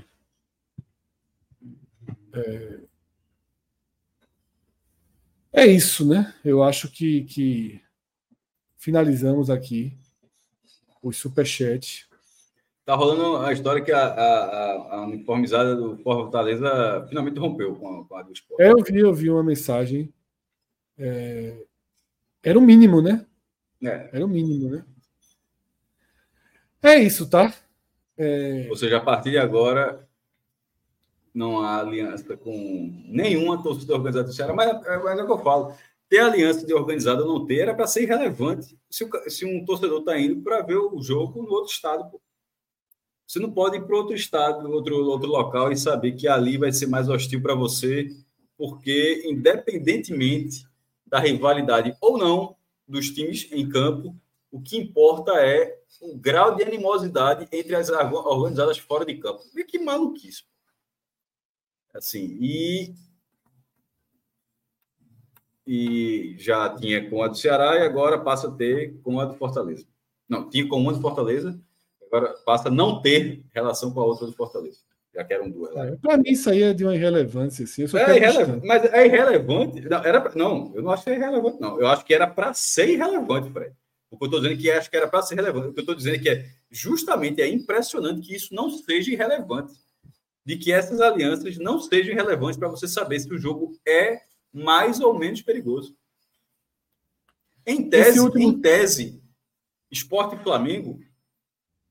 Pô, tem toda a questão de 87, mas em tese, esporte e Flamengo é um jogo menos perigoso do que esporte e Vasco. não é foda, é porque a, porque a organizada é ligada com a organizada do outro. É, isso. Agora, embora os clubes, assim, as torcidas não se gostem tanto, mas as organizações, então, o jogo não tem problema. Mas aí o outro que de repente poderia não ter, tem. É isso. Everton Ricardo, para finalizar. O debate sobre o atentado ontem foi semeado por ódio, xenofobia e generalizações. Ao invés de, de responsabilizar os responsáveis, há uma ênfase em punir o clube. E nisso a violência persiste sobre a impunidade. A gente já debateu né, toda essa visão. E Everton, de fato, isso acontece, tá? Algumas pessoas se sensibilizam muito menos e aproveitam o episódio para né, ficar fomentando o discurso da punição por interesse. Você vê aí alguns ligados a outras equipes que não são Fortaleza, né? enfim. Mas não dá também para ficar controlando e julgando o comportamento de cada um, não. A gente aqui tem que se atentar, né? A gente se atenta aos fatos, a gente analisa os fatos, a gente traz as informações e a gente traz nossas visões em cima das informações, tá? É isso que a gente pode fazer nesse momento, tá? Debater, pensar em alternativas, é, tentar não cometer injustiças com quem é, é, não merece injustiça nesses casos. Tá? Enfim, finalizamos aqui esse NE45 primeira edição. Tá? Dependendo do desenrolar dos fatos, a gente pode ter algum outro programa à noite. Não temos nada marcado, tá? A tendência é que a gente retome amanhã, por volta de 1h30, a gente volta com o NE45, primeira edição. A gente debate aí, deve, deve ter amanhã novos desdobramentos. Espero que criminosos identificados e presos, espero que, tá? E aí a gente também vai voltando depois, né, com os temas do futebol, porque tem rodada no final de semana e inevitavelmente as coisas seguem. Mas é isso, tá? Quem puder deixar um like aí, a gente no momento algum fez esse pedido, naturalmente, não tinha nem muito muito clima. Quem quiser puder deixar o like, se inscrever no canal, a gente agradece e nos ajuda aqui nessa distribuição, nessa parte que o algoritmo precisa nos entender, nos ler, para que mais e mais pessoas possam assistir. Tá? Agradeço demais, a gente teve aí é, sempre ah, mais de 700 pessoas, foi, foi terminando bom. agora com 2 horas e 14 no ar, com mais de 600 pessoas assistindo. A gente teve mais de mil ontem à noite, ontem de madrugada, na verdade. Tá? Então, porra, muita gente aí. A gente levou 6 horas de conteúdo aí nas últimas 16 horas. Então, a gente vai terminando aqui para descansar, para tocar também outras coisas da vida. Podem nos seguir no, no Twitter, tá? A gente vai estar sempre comentando, analisando os fatos. Seguir o NE 45 Minutos, seguir o podcast 45. Tá? E quem quiser mergulhar mais nos debates, no nosso, no nosso dia a dia, tem um QR Code e o link aqui no nosso grupo de apoio, tá? O apoia.se barra podcast 45. Cansado já, a voz já denuncia, os olhos, cansado a cabeça. do dia de ontem, cansado da cabeça fisicamente. Porque cansa falar Ainda disso. mais que esse tipo de assunto é muito pior, né, é, né, Cássio? É, cansa mesmo. Cansa no sentido de, de, de, de esgotamento de, de é. mental mesmo. É, cansa de achar que. Acho que precisa ser dito, não. Pelo contrário, precisa, mas é desgastante. Porque, pô, o, o que a gente faz é debater jogo tal situação de campeonato, se melhorou, se a contratação é boa, tirar uma onda aqui, enfim. Aí quando chega esse negócio, porque isso, isso é muito choque, é, é quando a vida mesmo entra de fato no, no tema, né? Assim, para de ser esporte e passa a ser assim, o cotidiano da vida e o cotidiano geralmente é muito duro. Aí o esporte geralmente é uma saída para o cara ter o escape lá. Aí isso vem de fora para dentro para mostrar que a vida não dá para escapar de tudo, não. Rafael Brasileiro ainda meteu aqui, ó, e ainda estão cansados da vida. Um cheiro, tu vai estar cansado. Ah, eu, eu, olhos... vou até trabalhar, vou até agora. Tava os olhos estão pesados, os olhos estão pesados. Tô, tô, tô cansado, tô cansado, com fome, é. chateado, tô tudo. E aí, só algumas pessoas ficam escrevendo aí no chat em tom de ameaça, se não tiver nada, vai ter morte na volta e coisas do tipo. Se, tiver, assim, pô, se tiver morte na volta, aí, porra, que não seja você, porque senão você vai ser preso, pô. Vai passar 30 anos é. na cadeia por nada. Deixa ser idiota, pô. É, mas eu acho que ele nem citou como se fosse ele, não. Que alguns sim, não, outros mas sim, não. pô, mas tá tanto que alguém Mas enfim, fazer, não é essa cultura que tem que se alimentar. Não é essa é. cultura que tem que se alimentar. Exatamente, pô. Porque aí você tá dando razão, você tá indo pro lado eles, né? Pro lado deles. Que, é que adianta ficar gritando para o esporte ser excluído do campeonato se na volta vai acontecer a mesma coisa? Aí vai excluir o outro também. Aí de repente aí vai. Aí exclui o, o terceiro. Não, porra. É. É um ciclo sem fim. É isso. Nos encontraremos aí amanhã, 13h30, ou se tiver algo muito relevante, a gente traz aí também uma live mais tarde. Grande abraço a todos, até a próxima. Tchau, tchau. Um abraço, galera.